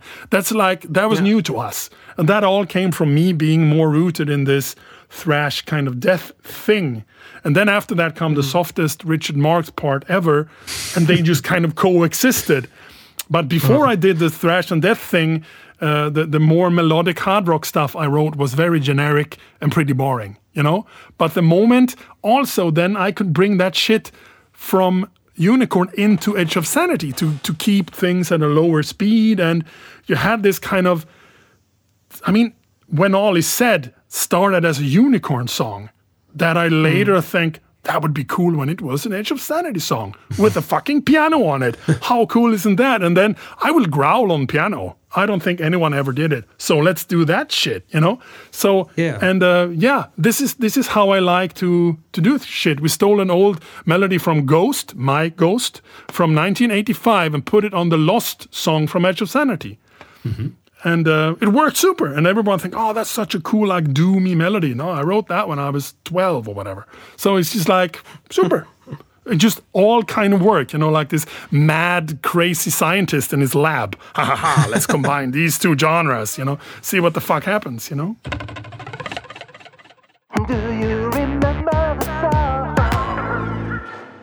Well, we're in the middle of another section of our podcast, and that is uh, Remember the Song, uh, where we just pick out one song of ours. Uh, we're talking about um, mostly a very old song uh, nobody remembers anymore, and we have some some good feelings about. And this is exactly what you're doing right now. Is there maybe another song you would like to introduce us to that's almost forgotten, and you have a very nice feeling about, or a, a nice story to tell? Yeah, well, there's there's plenty, but I actually I got a little bit of an inside information that that there are some some rules oh. that the shit could be maybe on Yeah, ma- Spotify. Maybe and this and that. you have. Maybe you yeah. have. Yes. But I think I think actually I like that because I, I just saw that I have written like 450 songs that are registered with Stim. And there, there's a shitload of songs that's not there. So there's a few, you know. Yes. And yeah, we, um, we have just just for the um, listeners who don't regularly listen to our podcast, we have one playlist uh, which is called Wir und Elaine, the same name as the podcast, and there we collect all the songs we're talking about. Um, they're just in um, chronological order, and you may find the songs of this episode there too. So, which one did you pick, Dan? I think I think the the idea that I got from Marcus um, that suddenly from Unicorn could be Oh, a thing, and I think actually uh, it's. Um, I think it's one of the most special Unicorn songs because somehow it's the first song I wrote for Unicorn when it was beginning to feel like it was losing its super magic. I mean, we had we had our run with the with the collection of, of Worlds Part Two and the Weirdest of mm-hmm. Tales. That was like we were so like wow. But after the Weirdest of Tales, Anders moved away to Örebro outside to, to study cello, and Peter went to, into the army to do his service. And I was getting more and more into this. Edge of Sanity had a record out, even I think, mm-hmm. and this and that. And we were kind of disintegrating a little bit. But still, I kept writing unicorn material. And suddenly, is the first song that I wrote after the weirdest of tales was was out, and it was also um, together with when the world came watching the last two songs we ever worked really on as a four piece with Per still playing the bass, and I remember still how weird it is that when I wrote suddenly, because again it came from somewhere because I was not listening to any music at the time that had that special groove. And I know it's a forbidden word, and it was really in the world of Unicorn. If you said groove, you had to leave the rehearsal room. We didn't like groove because groove was like that was a groove, and Unicorn was like we don't have grooves. End of it, you know. but that that piano riff, this kind of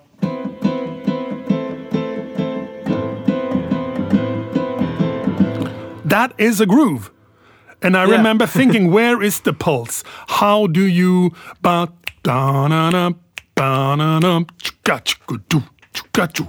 Where is it? Do you play it and this and I think this is groovy. This is never gonna work. You know, the guys are you know. So what do I do with this? And I started thinking maybe it sounds like Toto, and I didn't really know Toto other than hold the line at the time, and that was like a piano riff, and I knew that it had a groove because everyone was talking about the Toto groove, you know, do tss, da, ba, da, do tss, da, do da, and that was forbidden. the If you- yeah, yeah. If you played that, you were out. That was like uh, the religious dudes in Finspång. They were playing the the Toto groove, you know, and I was like, no. So suddenly it was kind of writing itself against my will, and I was just like, fuck, this is weird. I have to write this song. And when I listened to it uh, in the after before version, just before we connected, it's just like this.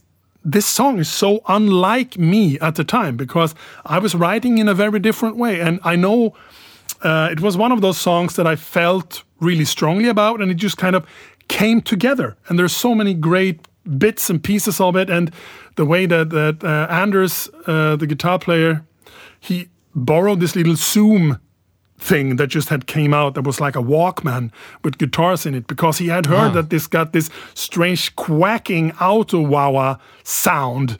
And he said I think I have to use this. He was always about the ideas the production and, and this. And this gives this song for the first time a little bit like you want to move your body to a unicorn song. And like hmm.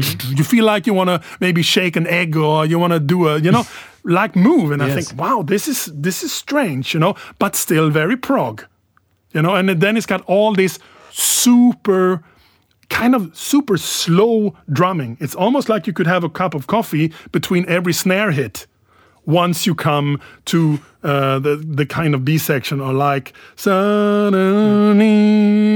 like the snare is like so far in between, and that was just kind of this got a nice flow. And I remember that suddenly is actually a thing; it's a person. That suddenly is the name of whatever it is. That that person called suddenly is not a stranger. And I thought, oh, that's a cool tongue in cheek. And nobody ever understood it ever because, face it, nobody ever talked about unicorn lyrics. not, not even the band at the time. Uh, but I always thought it was cool. And then, um, yeah, I stole it from a Billy Ocean. Oh, come he had on. a song called Suddenly, you know, and I thought, Suddenly, that's such a fucking cool uh, thing. And once you start singing, Suddenly, and it's just like that together with the chords, that's just it. I can, you know, sorry, Billy Ocean, but I have to steal your song title. And that just happened, you know. And it was one of those songs I needed no help from the other guys. It's all me from the beginning to the end. And I just remember coming down to the rehearsal room and I said, guys, I have a song. I don't know if which what, what it is, you know, and I just played it to them and they were like, wow, this is fucking awesome. We have to do it. Wow, cool. And and it was just special. And I remember that Anders, he was super into it being on Emotional Wasteland. So we have to do suddenly and after before.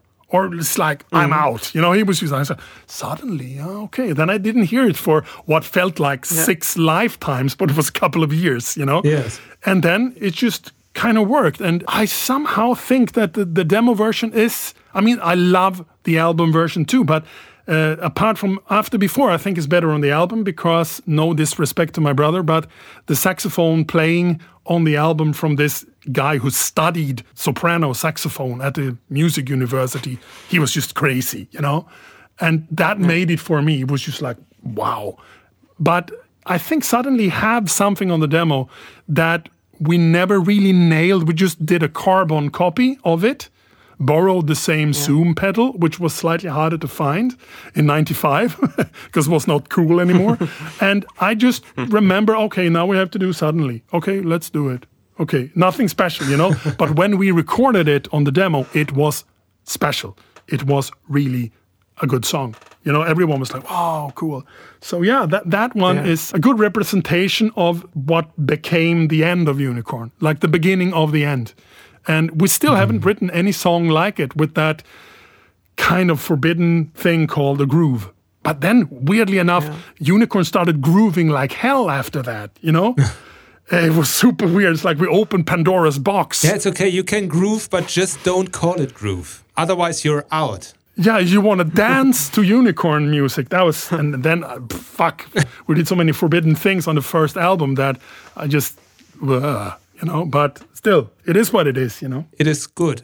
I must say, uh, I, I prefer the album version, but there's one part in, in the demo version that I think it's better. It's uh, like, uh, and the world will always stay calm. Yeah, we didn't remember how we did it.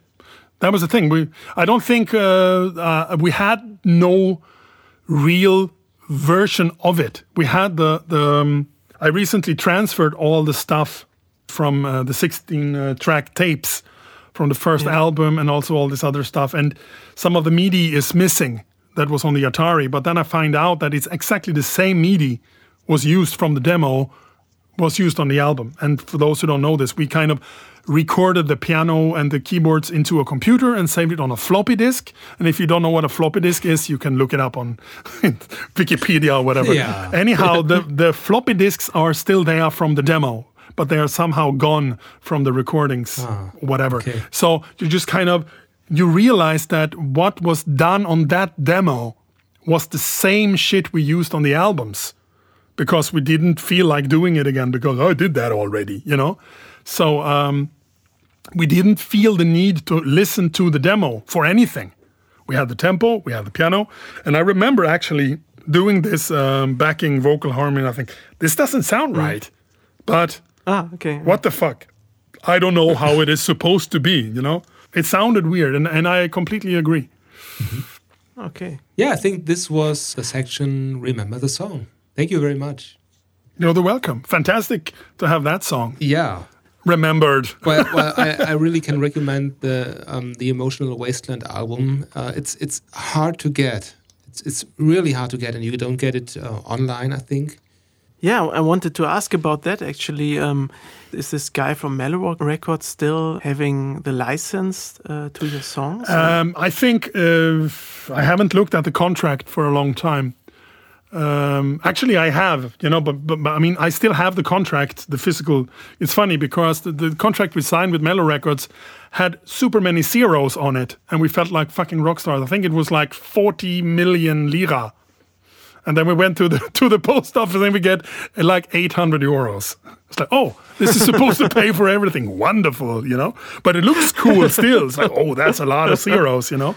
Uh, it's like We your Michael Jackson or whatever, you know. But anyway, um, the way you you can do a um, a record deal that the master come back to you after 10 15 years. And i learned that i don't know five years ago that that's an option. But none none ever of our record deals you know have ever the masters will co- go back to you part of it. The masters are owned forever. They don't own my songs or our songs. Those are things you know but the way they are recorded and those actual recordings are still property of mellow records and we cannot just put those versions out there without any kind of money going back to them. We can re-record them or whatever, but we could never actually put those versions out there. Well, And- you can you can pay them an, a huge amount of liras back. Yeah, Yeah, we could, but I don't. I don't see how we could. That's terrible business. I mean, look at the streaming revenue. You know, I don't think I would even get a hundred euros. It would still be a minus affair. But the thing is that I was hoping that they would sell them in CD quality on Bandcamp or something. You know, Yes. so people could get the music Yeah, right. other than some strange Russian torrent from I don't know 20 years back or whatever. Right. Uh, I will actually now that you say it, I will get in touch with them and see if it's if there is a way that they could make them available in in full quality to the people who want it. You know. That would be great because because I think I don't think we're the only persons who would like to listen to that. It's it's a fantastic album. Uh, Both are fantastic Yeah. albums, and I just can. I've had the them. the um, the privilege to listen to the master tapes once they are transferred, you know, and it's um, it's. I'm not saying that I will remix them, uh, but what I'm really after when I am uh, officially remixing and transferring shit is just to mess around with it and just I just always had some things in my mind about certain records and also about Emotional Wasteland. And uh, there are certain things that annoys me that annoys no one else. And when I tell you what it is, you will hear it. So I will not tell you.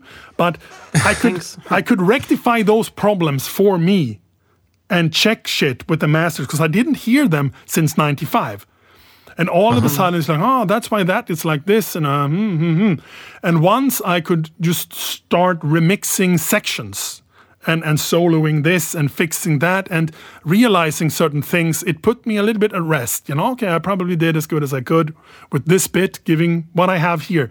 And, you know, some stuff here and there, you know, that Yeah. once I am, you know, giving myself the time to work on that kind of stuff for no money whatsoever, um, I think I can maybe do shit just for me, or maybe even send to the other guys. Like because we could not really release a remix because it's still owned by Mello. Those are the same recordings, you know. But I just want to mess around with it. And the same with the first record. I transferred that one too and got Yeah. all the MIDI to work from the floppies. And just to hear it with a better sound and different terrible samples on the drums, just Mm. make it sound somewhat more natural. It's just like, wow, that's what I wanted to hear for like 25 years. Yeah. And now I did case closed until I- I- later, you know, you know? I, I, and I really really know what you're talking about because um, when we're recording for Elaine, it's it's somehow it's the same.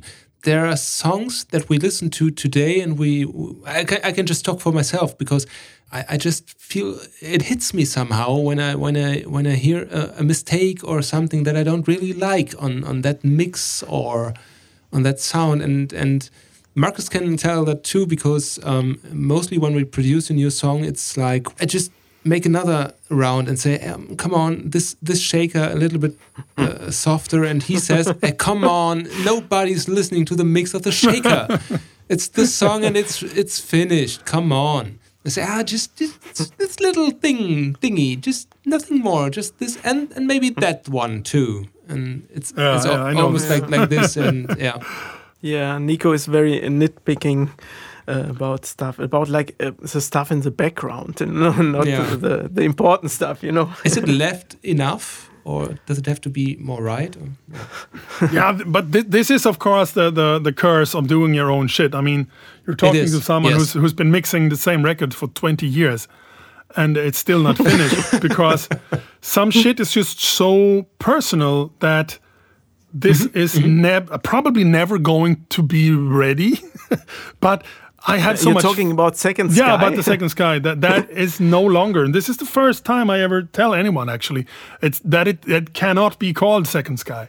That's that's how bad it's become, you know, because there, there Because is the uh, game, other bands. other bands. I, I thought They they have isn't tons of band, uh, uh? Spotify streams. You know, there's once I I. I had like okay maybe uh, because I googled or I alta visted or whatever you did in like 99 or whatever when I came up with this okay yeah, Yahoo or something. I still remember it. Unicorn is over. Now I will start Second Sky because that was a, a name. You, I sing about it in Immortal Souls from Edge of Sanity. I sing about it. It was the working title of Zoetrope from Unicorn, and it was a sound in uh, the magical GX 10P synthesizer from Peter, the keyboarders. I, I made a sound in it and I called it Second Sky. Oh, cool, you know? So for me, that's the only possible other name, you know? And we signed a record deal with Second Sky in 2003. And um, I was always having in the back of my mind that other band called Second Sky that I saw on the internet already in 99. I think they had secondsky.com or whatever. You know what you checked out. I think Yeah. ah, it's not going to be a problem. There's other Nightingale. There is other whatever. You know, it's other Bloodbath. I'm a terrible name picker in that that sense, but at in this time and era, you cannot really, especially with Ghost. You know, I tried to put my band Ghost on Spotify, Yes. and they say fuck off. You cannot call it Ghost. I say, yeah, but it is Ghost. The kids were barely born when we did this shit. No, you cannot. They're too big. So it will be confusion on iTunes or Spotify. So we had to call it Ghost ADP, which to me it's a Wow, you know, it's not Ghost ADP, it's Ghost. You know, but there will be a time when all you have is streaming. Nobody gives a flying fuck about music who is not super extreme and strange, vinyl, whatever. And and the music from Second Sky is commercial enough to be number one on Billboard. Maybe not today. I used to say that 20 years ago, but you never know. You know, stranger things have happened that one really good piano based song just blow up, like Hello from Adele or whatever. Yeah. That could be a Second Sky song. Not a problem, you know?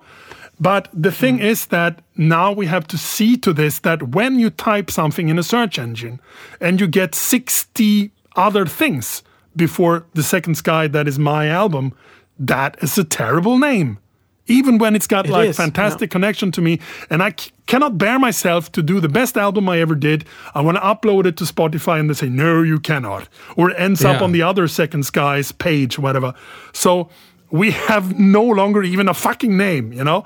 And I just told Peter, my my co-pilot, that you have to get used to the fact that we will probably always refer to it as Second Sky, but mm. it, it cannot be that because we need to type something like Witherscape.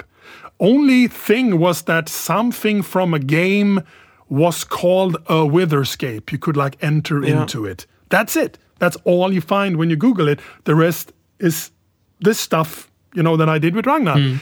And I learned from that, and also why so many strange things you see in commercial. They are called Zalando, Gabongo, Kalinka, Badonka, whatever. It's like, that's a terrible name. Yeah, but there is nothing else. is, yeah, It's like a word generator. You Google it, bam, you get There it. are people And who I- invent names like that.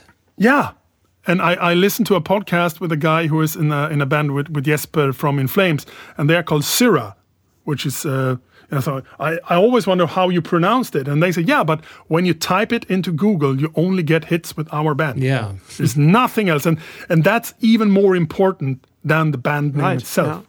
So we actually have a name, but I'm not going to mention it because some fuck is going to steal it. And then in Right. 40, 40 years, when I want to release it, Nobody's going to listen to this. Doch, doch. People are going to listen to it. Absolutely. uh, no, but anyway, th- this is probably so that that uh, when once it comes out, no label is going to be okay with this. That it's it's going to be a big problem in the streaming world. You know, you have to find a unique name that is connected to you. And I have the name already, Peter Okay it, but I have to live with it for a bit because it's it's been now for a really really fucking long time. Uh, the name for the project, and um, it's it's going to be you know maybe call the record Second Sky. I have no idea, but the name is not going to be that. But anyway. Well, uh, So, so, so, sorry. Yeah, but it's important that when when you have a project that is so precious to you, like you with your shaker volumes or whatever, we all have things. And the main reason why Second Sky have taken such a long time for me because the songs are actually evolving with the mix, with the way I balance things. All of a sudden, there is okay, maybe I did too many overdubs here because you know, the piano plus the guitars plus the strings plus that thing, and then there's vocals, and then there, you know something has to give, something has to go, and all of a sudden you you have a guitar sound that allows you to overdub certain things, and then there's a new plugin coming out. Oh, the guitar sound is now so much better, but there's no space for that shit anymore. And then you go back to like drums, guitars, and bass, and maybe you fit the piano. And then you buy a new piano library that's killing the guitars. You know, it's just, I want this to be so good. You know, that I mm-hmm. feel it is the best it can be. But the fucking evolution of technology since I recorded the drums the first time in 2004 it's just fucking insane. And I need it to be evolving. So when the time comes, when I say, okay, it's time to finish this, it is the best it can be. And then I would just have to live with it. But it's constantly coming new innovations. I'm constantly buying new piano libraries with a little bit more resemblance of an actual grand piano being beaten hmm. the shit out of. It's not that I'm, I mean, piano, the way it works in Second Sky music is that it's like a rhythm guitar. I'm banging the shit out of it. It's on, on really loud and, and pretty bright, and then it sounds really fake. You know, I need to hmm. find something that sounds like I am banging the shit out of a real Steinway, but I am not and I am constantly trying, you know, to find the perfect guitar sound for those big open chord strings, but it doesn't fuck up your ears and all that shit. And it's constantly evolving. So I am my own worst critic, you know. And Peter, the, the bass player, I just told him that he have to re-record all the bass that we did in 2006. So he's like, okay, whatever. So he's doing that now. We re- re-recorded the drums once, you know, and I've scrapped all the vocals because all the lyrics suck, and now we cannot even use our own name, you know. So it's like ah, but I am still confident that this is the best thing that ever happened to the. I think you two will actually enjoy it really much. And uh, maybe that's it. Hope we're know? still still alive when it comes out. Yeah, you will be. Uh, me and Peter always say that when we are retired, you know, this is some people play golf, we will still go on with this fucking record, you know. No, but it's it's gonna be ready. Um, I I'm taking on no side projects until this album is ready.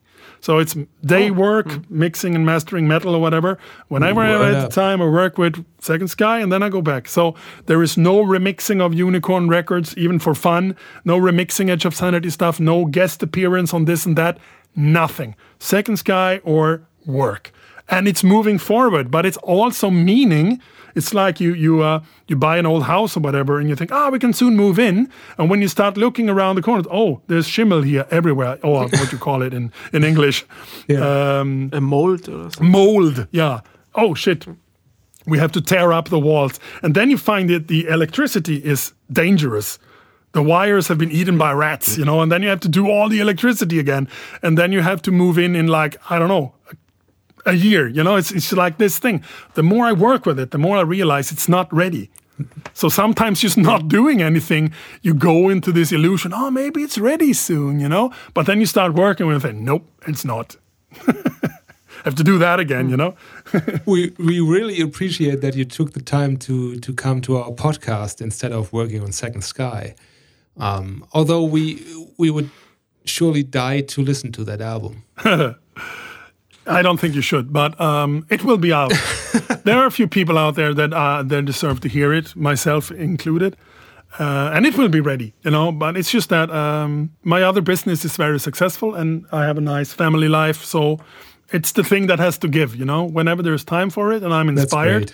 I work a bit on it. But recently, I've been working backwards. Which is not funny, and now with the name also, which was a Yeah. tough decision. But you have to make the decision, Yes. and then you have to live with it for a while because when you have to give up the name on the day of the release and come up with a new name in 25 seconds for a project you have for 20 years, it's also not funny, you know?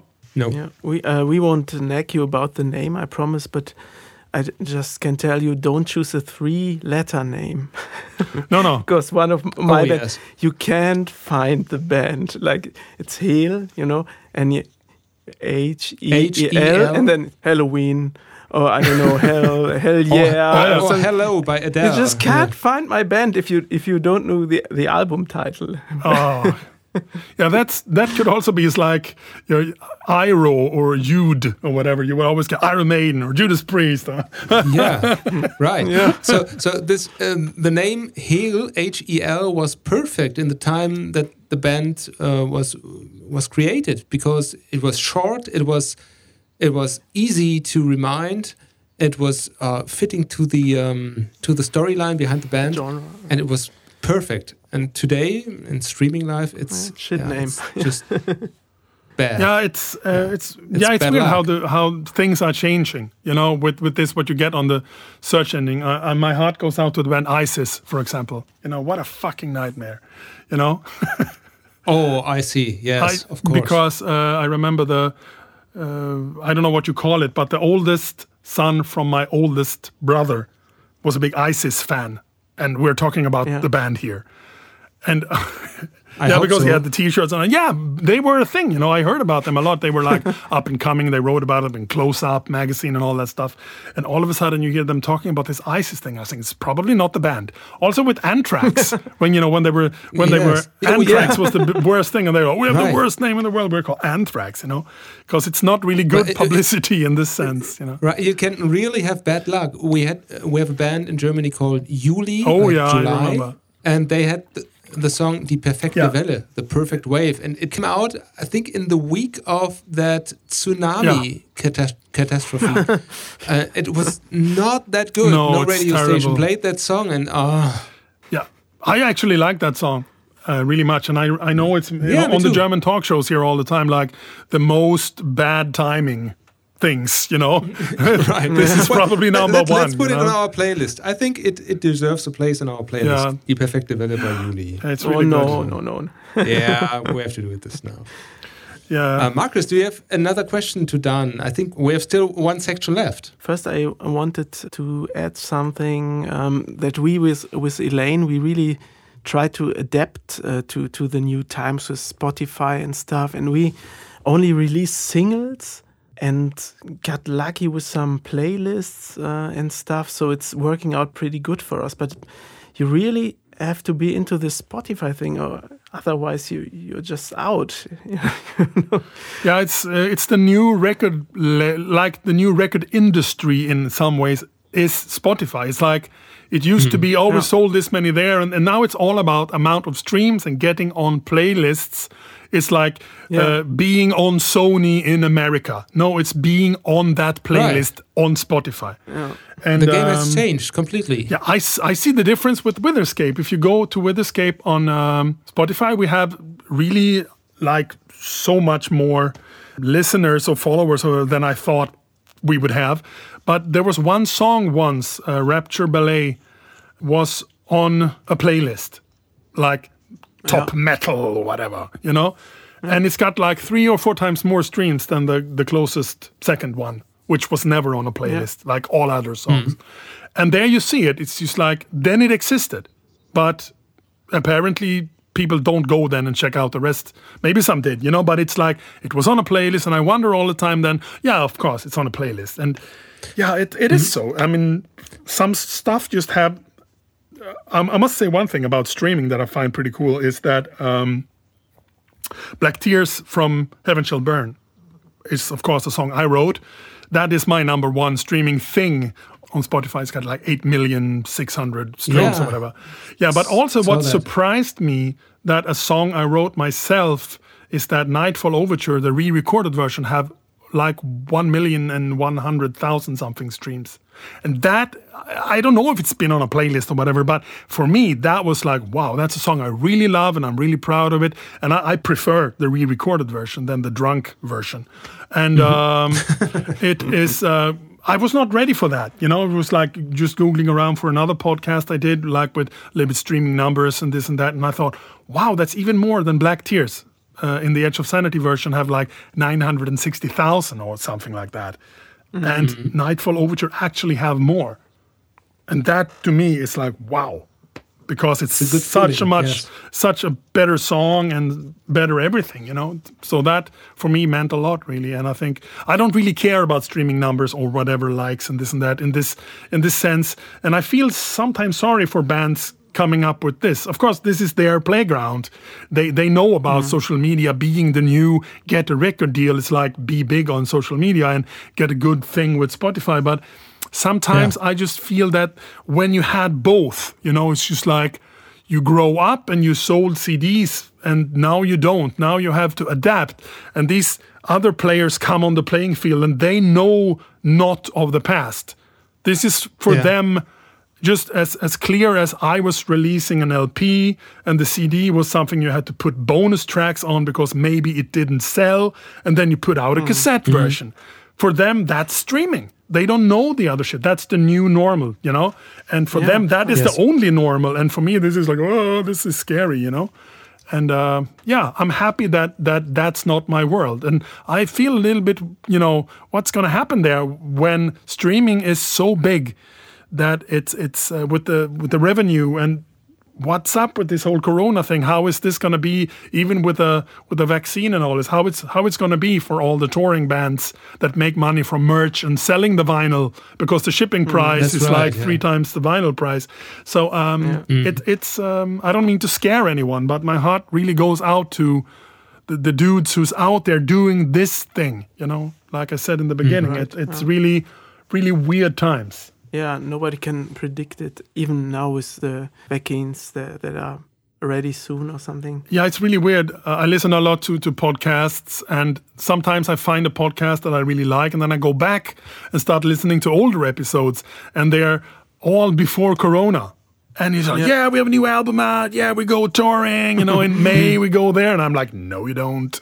But you don't know that yet, you poor thing. You know, and it's Yeah, you know, and then the, you start coming in sync with the podcast, and then they're talking about this. Yeah, we don't know yet how it's gonna be, you know, and this and that. And I just there there's such another positivity, like the festivals, and we play this and we do this, and it's like uh, then everyone just like boom, you know. It's it's really really weird, and I hope it's getting back to this again. And I think there will be just like when this is all over and all is open again, it's gonna be crazy. It's gonna be mega crazy. Yeah. Because that's think- how humans so, are. So, so too. I don't think that the venues will ever let as many people in as pre-corona. That's my personal uh, view. Uh, what I think, but yeah, may, maybe then then people will appreciate a concert more than pre-corona because in some cities like Berlin or Cologne, you have many concerts parallelly uh, on one day or on Yeah, the weekend, and you, you just go there and there. Um, today I'm I don't want to. and I know this is this might be um, you have to take this the right way, you know. But I think just like with the dinosaurs or whatever, they became too big, and then this thing happened to them. I did sense, just like when I was doing it myself, I was getting the biggest budget ever for a project recording with people who barely met. And I released it on CD and stole market from bands who actually rehearsed. They actually did shit and I hmm. released it into the same album stream like them. And and I don't mean to brag, but it sounded better than some of them. And I just did it in a hmm. computer at work on my lunch breaks, and you know I got probably three times more money, and I felt a little bit like almost doing something illegal. Like this is not fair, you know. This is like mm. killing market for bands who really do Yeah. this, you know. And I felt that I got killed by the Napster thing. I cannot do this anymore. I can't. You know what I mean? I just, it felt like the hair bands got killed by grunge.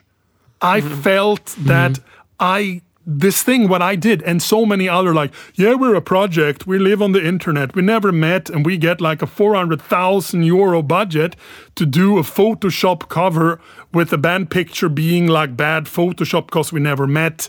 And they sold a shitload of records you know some even started like new subgenres and that's like the universe said no this is not what you do. Not at this level guys. You actually have to meet in person once before you start taking the market from bands who actually exist you know and go rehearse you know so there's some yeah, but cosmic I, I- thing I, don't know. I don't know because who's who is um, deciding uh, if they are allowed to do that? This it's the big cosmos Somehow it's you know? the market. Yeah. Yeah, but it is also that you're over flooding the market with stuff that is not genuine. And there is an end to this. Either you want it or not. This came and killed off all those projects. It did happen. It doesn't matter if all, I mean, of course, if all the bands were still rehearsing and this, that was sad. But I felt from my part of the world where I was working that the project based label invented shit was getting a little bit too much especially mm-hmm. in some eras, you know? Mm-hmm. And that was effectively killed. Nobody would invest that kind of money in something who didn't play live anymore. End of story. And then mm. once the bands with all these festivals, it was like, oh, bands need to play live again. There were so many festivals all the time, everywhere. So much people getting into the game because they smelled money, you know. And somehow you weed out the weak.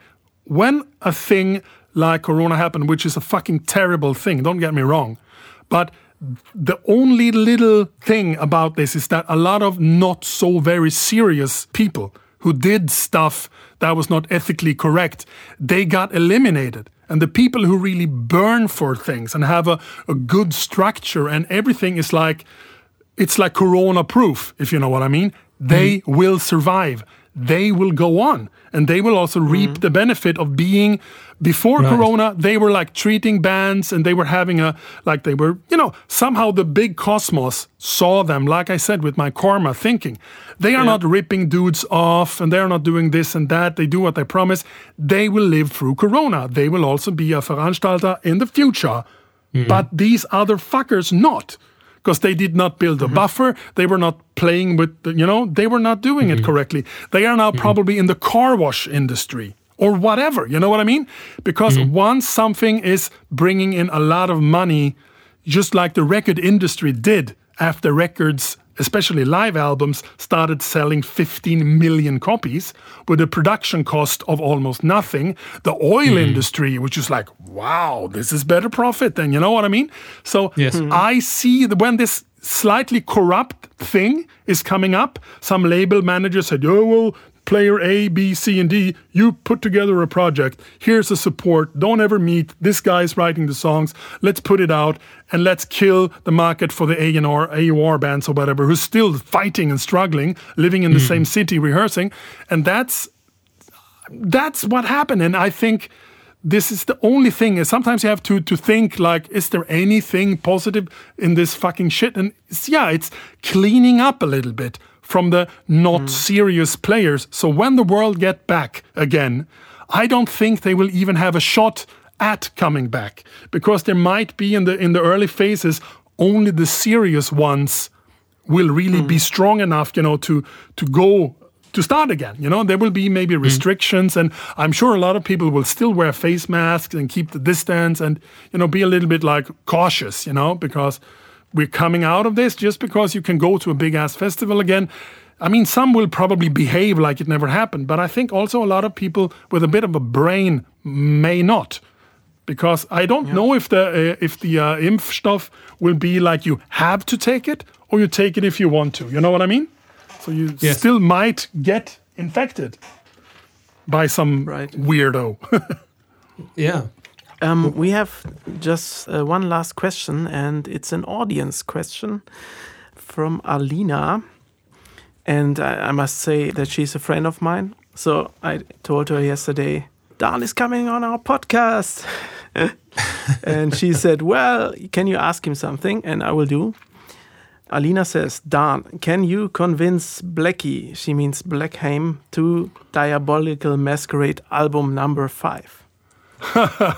Um, actually, there was one time just before I moved to Germany, at least I feel it was in this time, maybe around 2011 or whatever, that he actually got in touch with me over email about being involved in the next Diabolical Masquerade album, but he wanted to do it in some other way. I should be involved somehow, but it would not be in the way that I was before.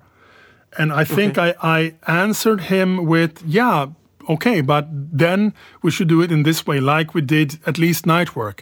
You show up, we do it together in this way. And then I never got an answer again to that oh. email ever. so that ended just there. And I think from what I have understood hmm. is that Anders is not actually a writing musician anymore. I don't think he's written for Katatonia. Someone m- might correct me, you know, but I don't think he wrote a song for Katatonia for 10 years. And Uh, I don't think it's one be- for the. Uh, um, yeah, he sorry. did. Maybe one here and there. So, No, no, uh, no, uh, not for the last album. No, uh, but I thought least. that, I- I that Jonas told me, and also like officially more, that he he he kind of retired from that role. So Jonas is now taking on this "I am the songwriter" kind of thing, and I see that I don't think that he will then say, okay, then I will write the Diabolical Masquerade album, you know? and I will not just Yeah. be involved in the way I was with the first one, like program the drums and mix it and all that. That's that's not really what I do anymore. So um, I'm sorry to disappoint, but I don't think I can convince him. Maybe maybe he could do it with someone else, you know, because uh, theoretically it was always his project. I just took my role was increasing with every album up to the point where I did more than he did with Death's Design in the in the way that I put things together, you know. But the main ideas and all this stuff um, for the early stuff that was all his. He could have also gone to Fredman and and done it, you know, or Abyss, you know. So. Oh, that's that's a pity. Um, I've got a little surprise because while you two were talking about prog music and uh, drum triggers, um, I was writing to our friend uh, Andrea, also called Faye. She lives in Pasadena, in California, and she has one question too to you, Okay. Dan. Uh, oh, it's a surprise for me also. This is all live here. You know, I don't know what time is it over there, but uh, she's awake, uh, obviously, and she wants to know, Dan, what do you like about Germany, and what don't you like about Germany? Oh, that's a good one. Yeah, well, I think I like pretty much everything about Germany. Actually, I even before I met my wife, I spent a lot of time in Germany because Black Mark was here. Um, I'd done two tours of Germany, done a lot of press tours, interview things. You know, I also, you know, was Germany was kind of the only other country where I felt that hmm, I could live here. It's not completely different, but of course it's more open in a sense than Sweden. Only the fact that you can go shopping and buy alcohol Mm-hmm. that you cannot do in Sweden. It's, it's not. It's not like I don't think I've ever drank s- so little alcohol since I live in Germany. You know, because it is there. You can go to the Tankstelle and just buy a bottle of Jack Daniels. It's a bit overpriced, probably the same price as in Sweden. As in but Sweden, you yes. can, yeah. But it doesn't mean that I do. You know, it's just mm-hmm. like it's kind. There, there's a famous entertainer in Sweden that said that Germany is like Sweden for grown-ups. It's like what Sweden should be when it's grow up. That's Germany, you know. Yeah, And uh, I like it here. I mean, it, it's wonderful with the um, with the healthcare system in Sweden. There's another system where, where you go to a, like an allgemein doctor who knows a lot of stuff about nothing. And uh, they could not really give any diagnose about anything. It's just kind of a waiting thing. When I when I moved here, I had a problem with with this and that. You just call a specialist and you get a time. And the craziest thing is here that I, I have a skin problem, and then I immediately get to uh, only like a skin doctor, and this guy speaks Swedish. I mean, what are the odds? so every time I go to this praxis and get get a new recipe or whatever, we speak Swedish, and everyone in the whole praxis, uh, everyone there, the doctors, the nurses, and the guys who who sit there in the waiting room, they start looking at us when we stand there and talk, and it's like. What's going on here? you That know? is yeah, funny. Yeah, he is so happy, you know, because he have a summer house in Sweden, and Ah. he and the wife they, they go there a lot and they study Swedish. One time in the week, there's a uh, Swedish woman. She's probably in her 70s or whatever. She have um, like a Swedish class with them at home, and I sit in one time and just for fun. It's like cool to hear someone speak Swedish, and there are normally people who go like you guys did, you know, travel to Germany. They want to learn a few phrases to to learn the minimum stuff. But uh, they actually live a lot there. Yeah, tack and this and that. So, yeah, I, I think um, I'm not really a big fan of the of the fact with with the whole right wing situation in some part of the the, the German country. It, feels mm. strange to be in Germany when you guys set off all the alarms mm-hmm. for trying the flight alarms and this and that, knowing that you are in Germany. And at some point, that alarm in the city meant there will be bombs right. flying, you know? This is still, after eight years living here, a little bit spooky. There's still like the primal brain for a nanosecond say, oh shit. You know, mm. see. but oh, it's twelve o'clock on, on a Saturday. They are always trying the fucking sirens or whatever. Yeah, but whenever they do, and it's a Tuesday and it's fifteen thirty six or whatever, and you think, this is not an exercise. What the fuck, you know? And then you hear What's in the going distance, on? it, wee, Yeah. wee, and I think, Mm-hmm. whoa, oh, I better start looking for some safe place. And then they turn it off, and you yeah, know, it's, better it's grab so. your songs for the Apocalypse Island. no? So um, yeah, well, the, I- I- the hard disk with Second Sky on it. Grab that. And and one last thing that I actually super like about Krefeld, where I live here, is um, I mean I really don't care much about Krefeld city and this and that. We have some nice. We live in a nice part of, of town, but the closeness. You know, I did this other podcast the other day and talk a little bit about me in the location. I, I have. 20 minutes to Holland, 20 minutes to Düsseldorf, an hour to Dortmund, 40 minutes to Bochum and Essen, or, you know, it's just like, wow. And I don't really have that far away. I can drive to the oceans, two and a half Yeah. hours. And you have a very go, nice castle you know, in town. yeah, this really nice. Yeah, but I think for me, the closeness to cool things. When I want to go and visit one of the coolest fucking music shops ever, one hour to Cologne to Mm-hmm. Right. go to music store, you know, and it's like you're in a fucking Frankfurt music messe. And not that I do Mm-hmm. a lot, but I could, you know. And this is this is one of the things. I, I think it's it's super. And when I hear the way Sweden change since I moved away, I don't really feel like moving back at all. It's it's really a turn for the worse, you know, with the right wing having much more votes in the parliament and all that shit. It's it's really going in the wrong direction, and um, I is. just I really love it here, and also because it's so many of the Germans, it means that there's a whole other focus. I mean, finally the internet speeds are, are getting better. Uh, except my upload speed, it's it's getting worse because of some Vodafone related shitty thing, you know. But it's like when I moved here, you could not pay with a card anywhere. It's all cash, and I was like, eh, Sweden, you cannot pay with with cash. You have to pay with a card when you want to go to the toilet or whatever. But but now, you know, ten years or eight to ten years, and all of a sudden, wow, we can pay with a Visa in Aldi. Woohoo! You know, Yeah, yeah. You had to have a, a minimum amount of of um, I think about ten euros, and before that you couldn't pay by card. yeah. Um, so so uh, it was totally totally um, uh, medieval. Yeah, and it's one thing about Corona. Actually, now when you go buy your Yeah. your bread or whatever at the bakery, it's like, please pay with a card at the bakery. And I'm like, wow, this is super weird. Normally you were like, there was no card machine here. Now you have to pay, or they are pissed. And I think, oh, this is turning into yeah. Sweden here, you know? so so it's a hard crisis, but it has its um, good sides too. Um, Yeah, what they say, every cloud have a silver lining, you know, and they Right. It's, so. Somehow nature is just doing a little bit reality check and, and fixing and trixing a little bit with the it's not like we we don't mess with mother nature. You know, it's not I mean one of the more pretentious lyrics that I'm actually keeping for the what was once Second Sky album is actually written from the perspective of Mother Earth speaking to us as a race of what hmm. we did to her planet and how she is doing certain things to maybe remind us that maybe you should take a little bit better care of me because when I'm pissed, I show it. And I'm going to show it a little bit more until you understand what the fuck you're doing to me as a thing, as a, you know, in this in this sense.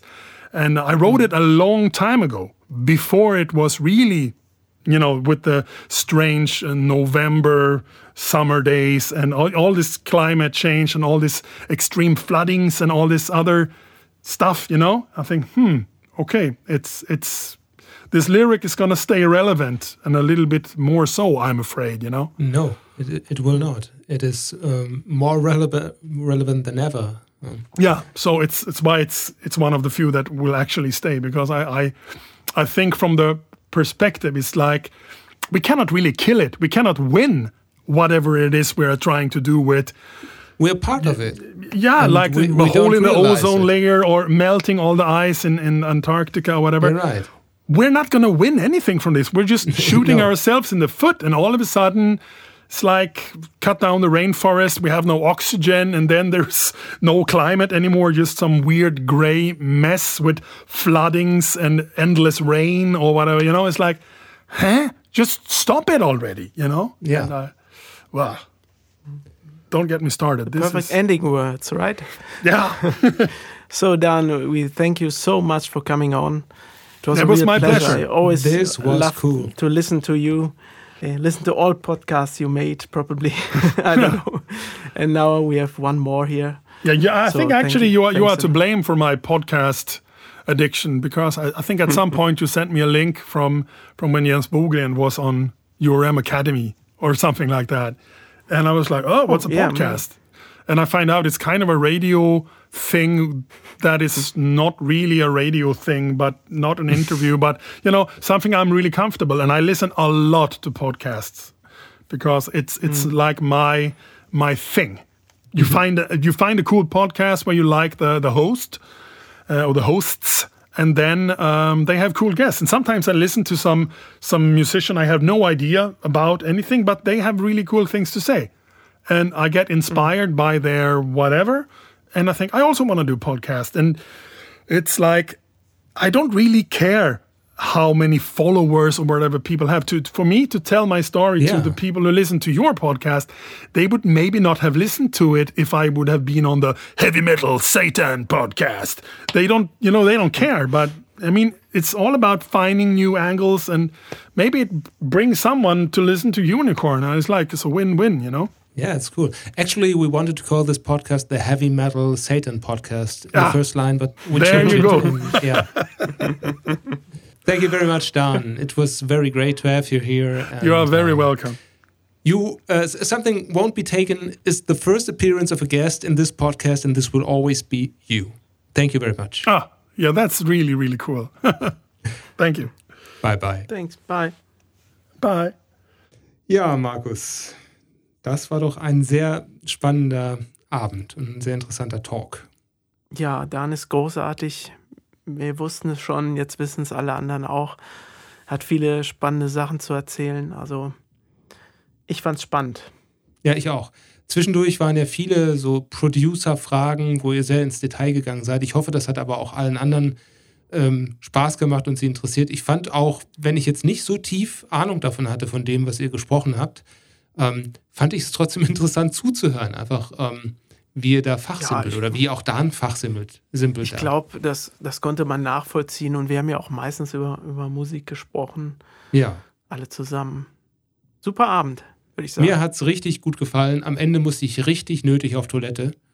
Und am besten fand ich die Geschichte über Nightingale, über das erste Album, wie er sich da drei, ähm, drei Dosen Bier geholt hat und dann innerhalb von zehn Tagen so ein unfassbar gutes Album da eingekloppt hat. Wahnsinn. Ja, sollte sich jeder mal anhören. Ja, und nächstes Mal werden wir wieder eine ganz normale Episode machen. Aber vielleicht zwischendurch, wenn wir mal wieder einen interessanten Gast haben, ähm, erlauben wir uns auch mal einen kleinen Schritt zur Seite und stellen jemanden vor aus unserem Dunstkreis oder jemanden, der uns viel bedeutet und laden ihn ein oder sie ein in unserem Podcast. So machen wir es. Danke, dass ihr dabei wart und so lange zugehört habt. Ciao. Tschüss.